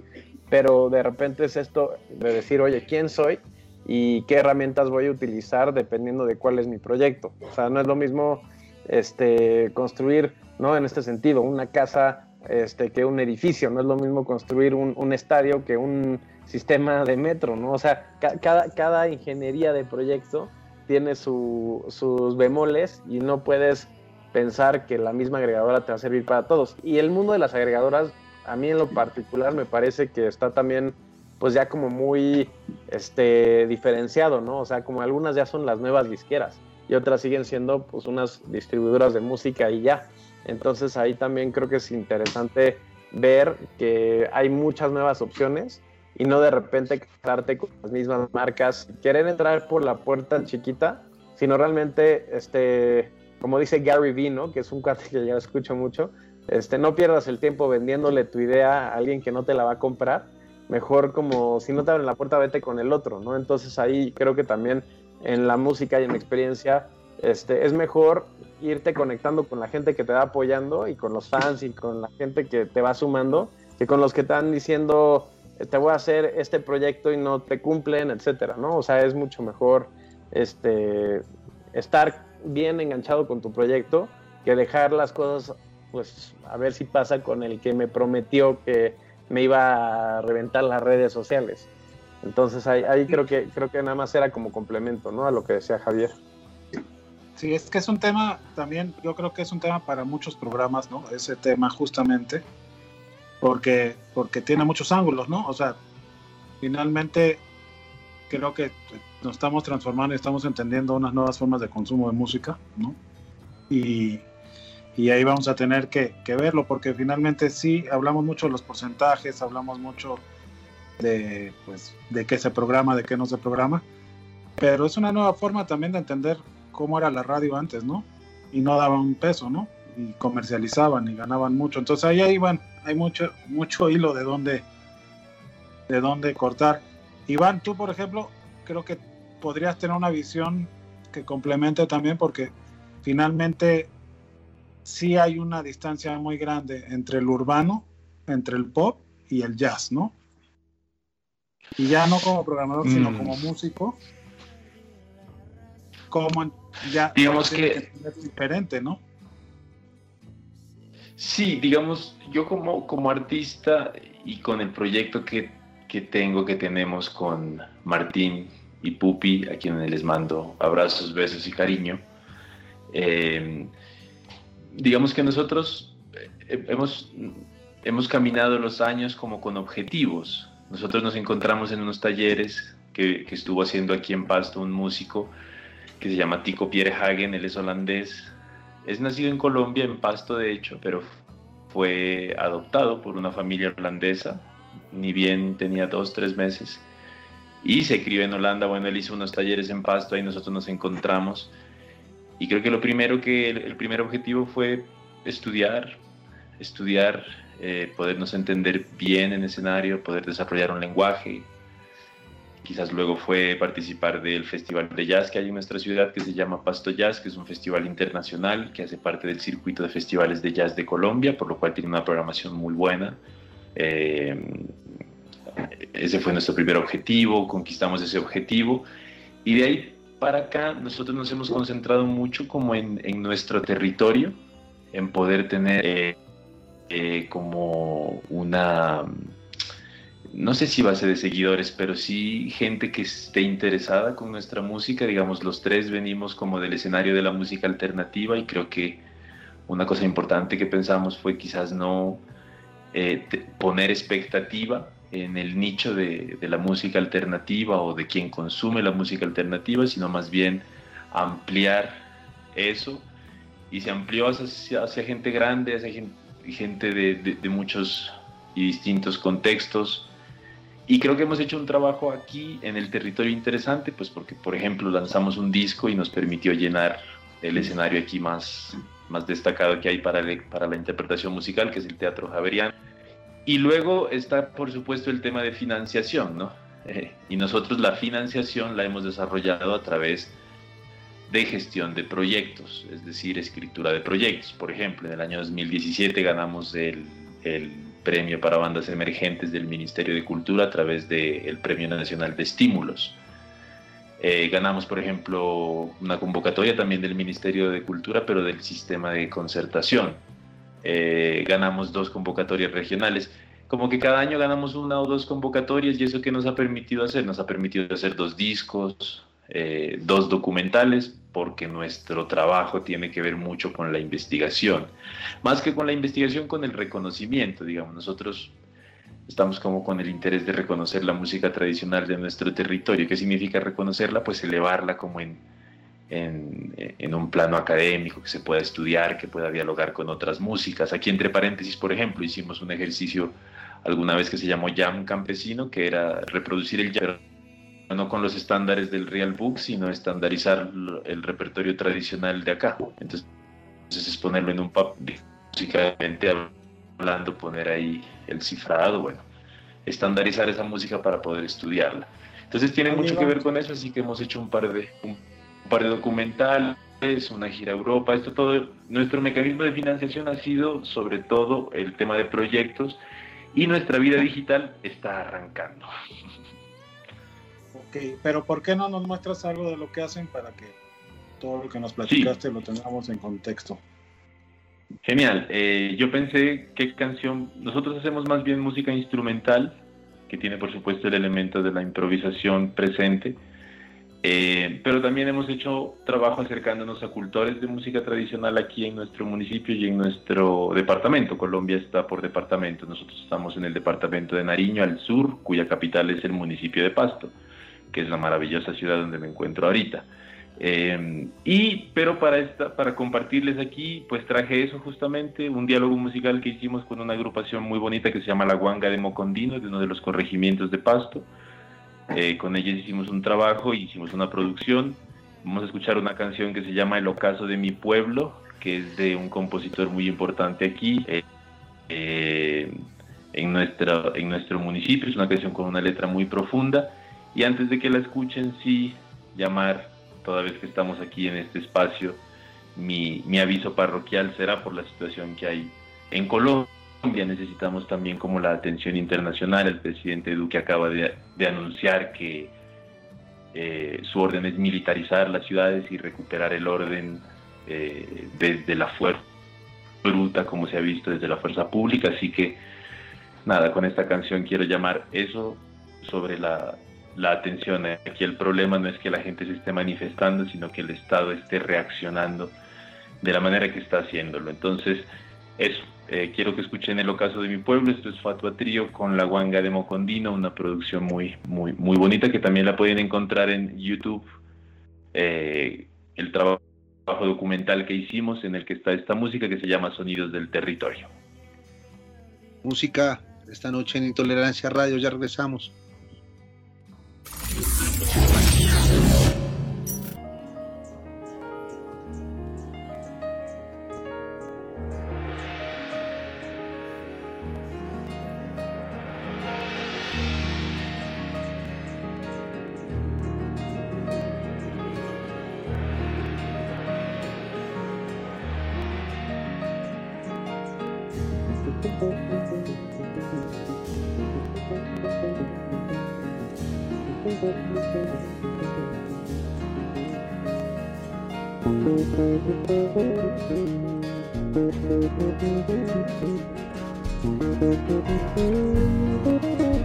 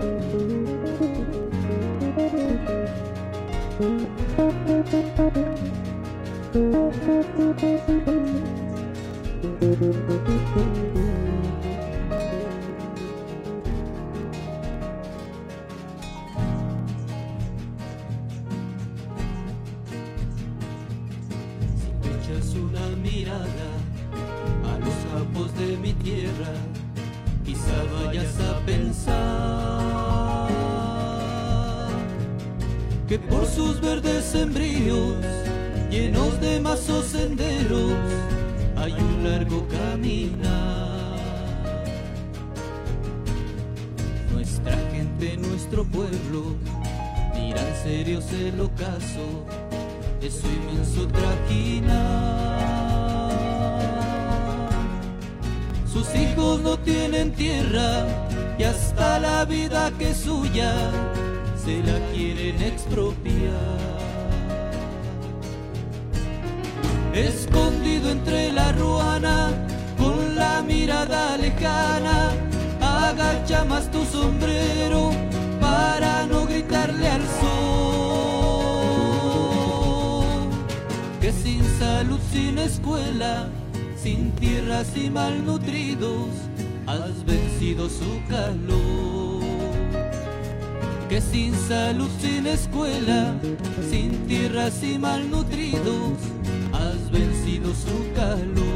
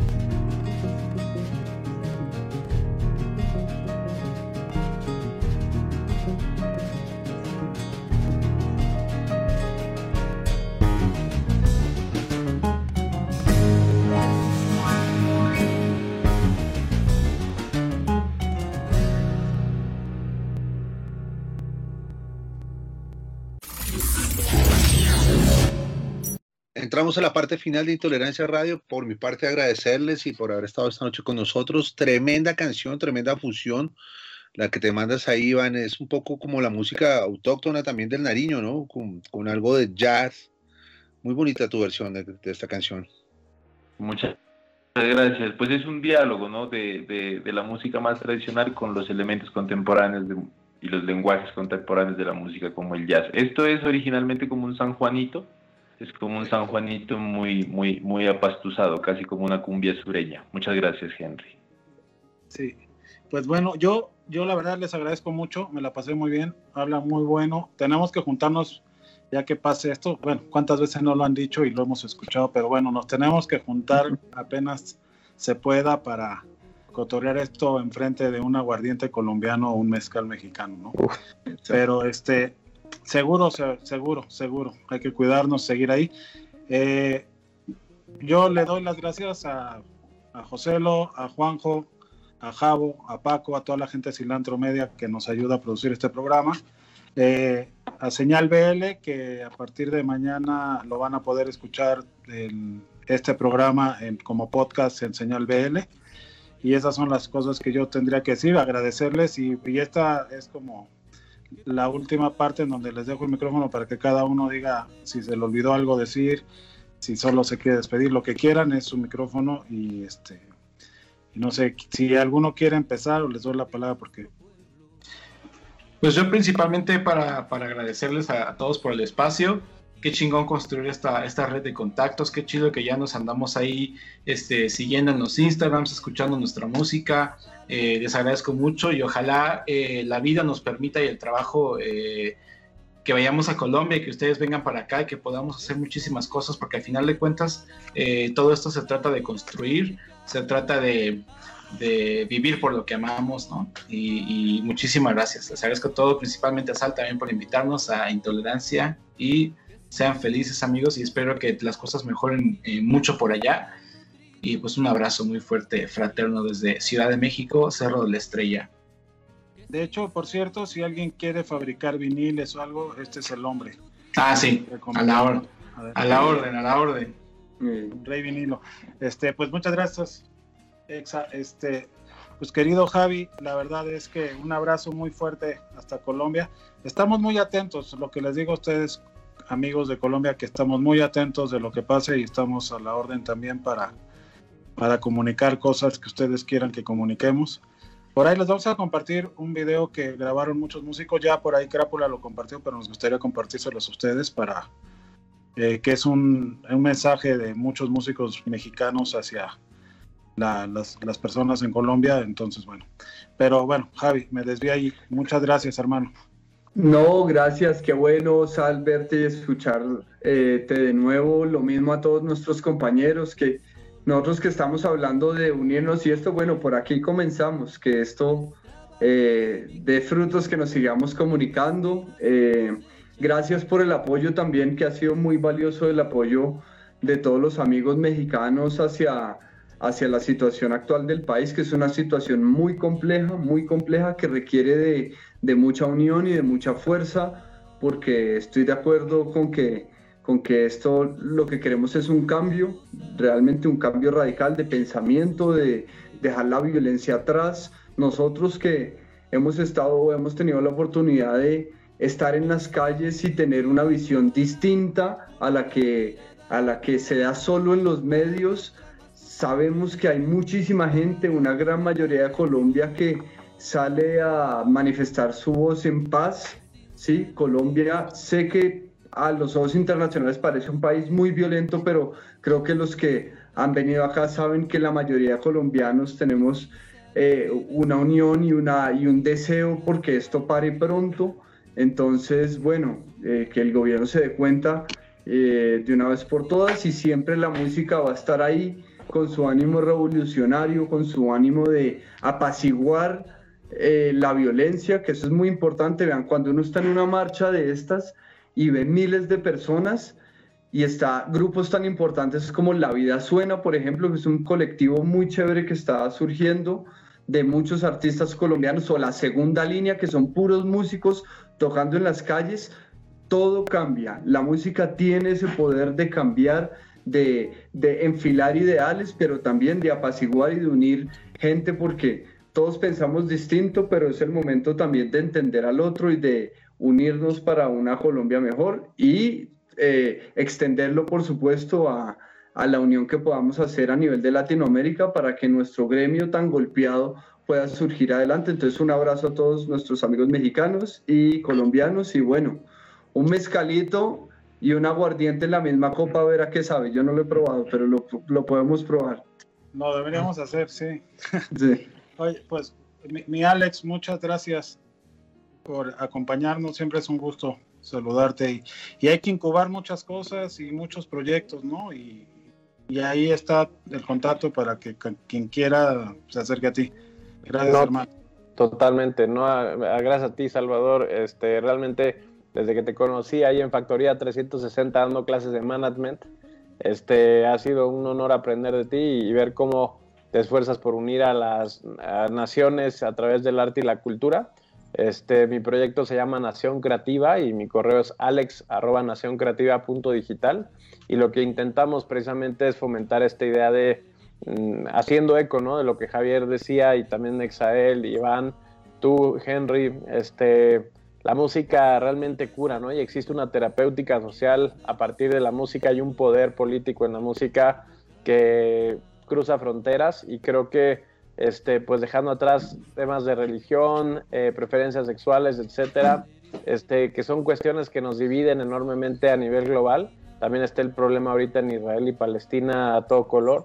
Este, creo que lo más importante y algo que creo que vibramos todos es esta pasión por la vida, pasión por la música, por vibrar bien alto y, compartir nuestras culturas. Entonces yo creo que es el futuro, la innovación está en, esta actitud creativa precisamente generadora de, positivismo y este, pues ojalá y, y, nuestro mundo deje de ser tan conflictivo y podamos construir sobre todo mejores plataformas, mejores ecosistemas para el futuro. Nosotros ya nos tocó un mundo muy jodido, la verdad, este, perdón por la palabra, pero creo que la, importancia que tiene el trabajar todos los días en mejorar desde nuestro nicho, desde nuestra trinchera, este, nuestros gremios y también ser autocríticos todo el tiempo este, y a la vez motivarnos de estos encuentros, creo que es lo más importante. Entonces la gente que nos está escuchando, no pierdan motivación y hagan como, como la banda de Exael Urs Bajo el Árbol, que son músicos haciendo lo que les gusta, eso me encantó.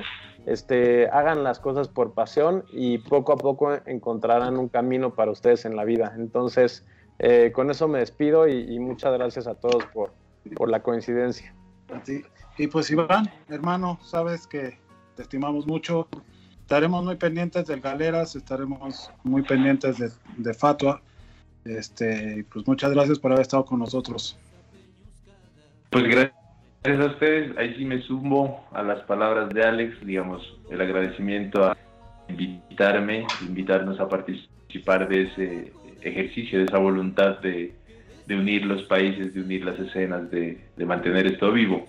De parte del Galeras Rock, pues pueden visitar nuestras eh, redes sociales en Facebook y en Instagram para enterarse un poco más del festival, enterarse de las bandas que hayan pasado, enterarse de, las programaciones y de los, de los artistas que ahí están. Hay mucho, mucho talento aquí en Pasto, al sur de Colombia. Hay unas muy, muy buenas bandas de todos los estilos. Y si se acercan a través de la plataforma del festival, pueden encontrarlas, conseguirlas y disfrutarlas.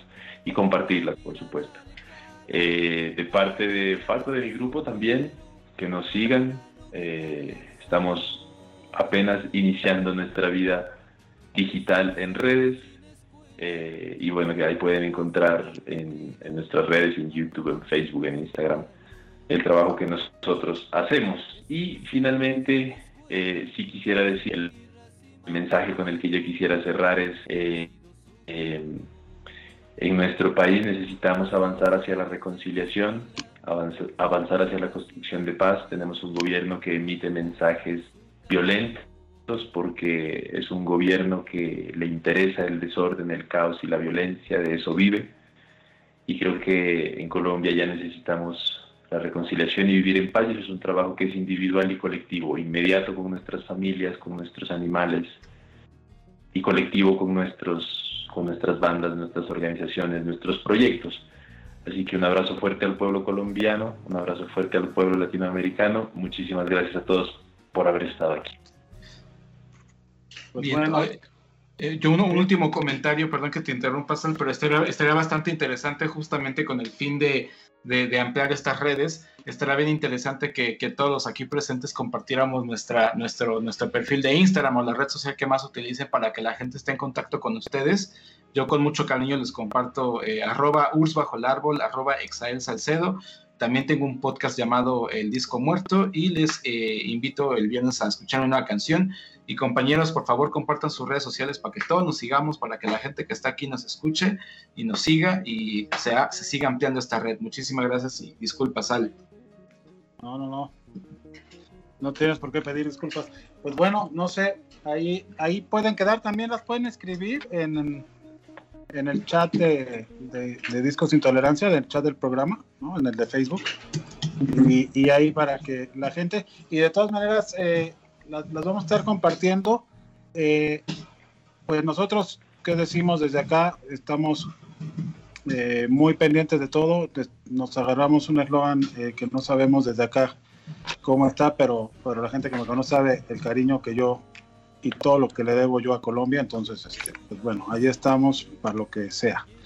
Este, nos vamos a ir con, con, con una canción y pues gracias a todos. Nos vemos el próximo lunes.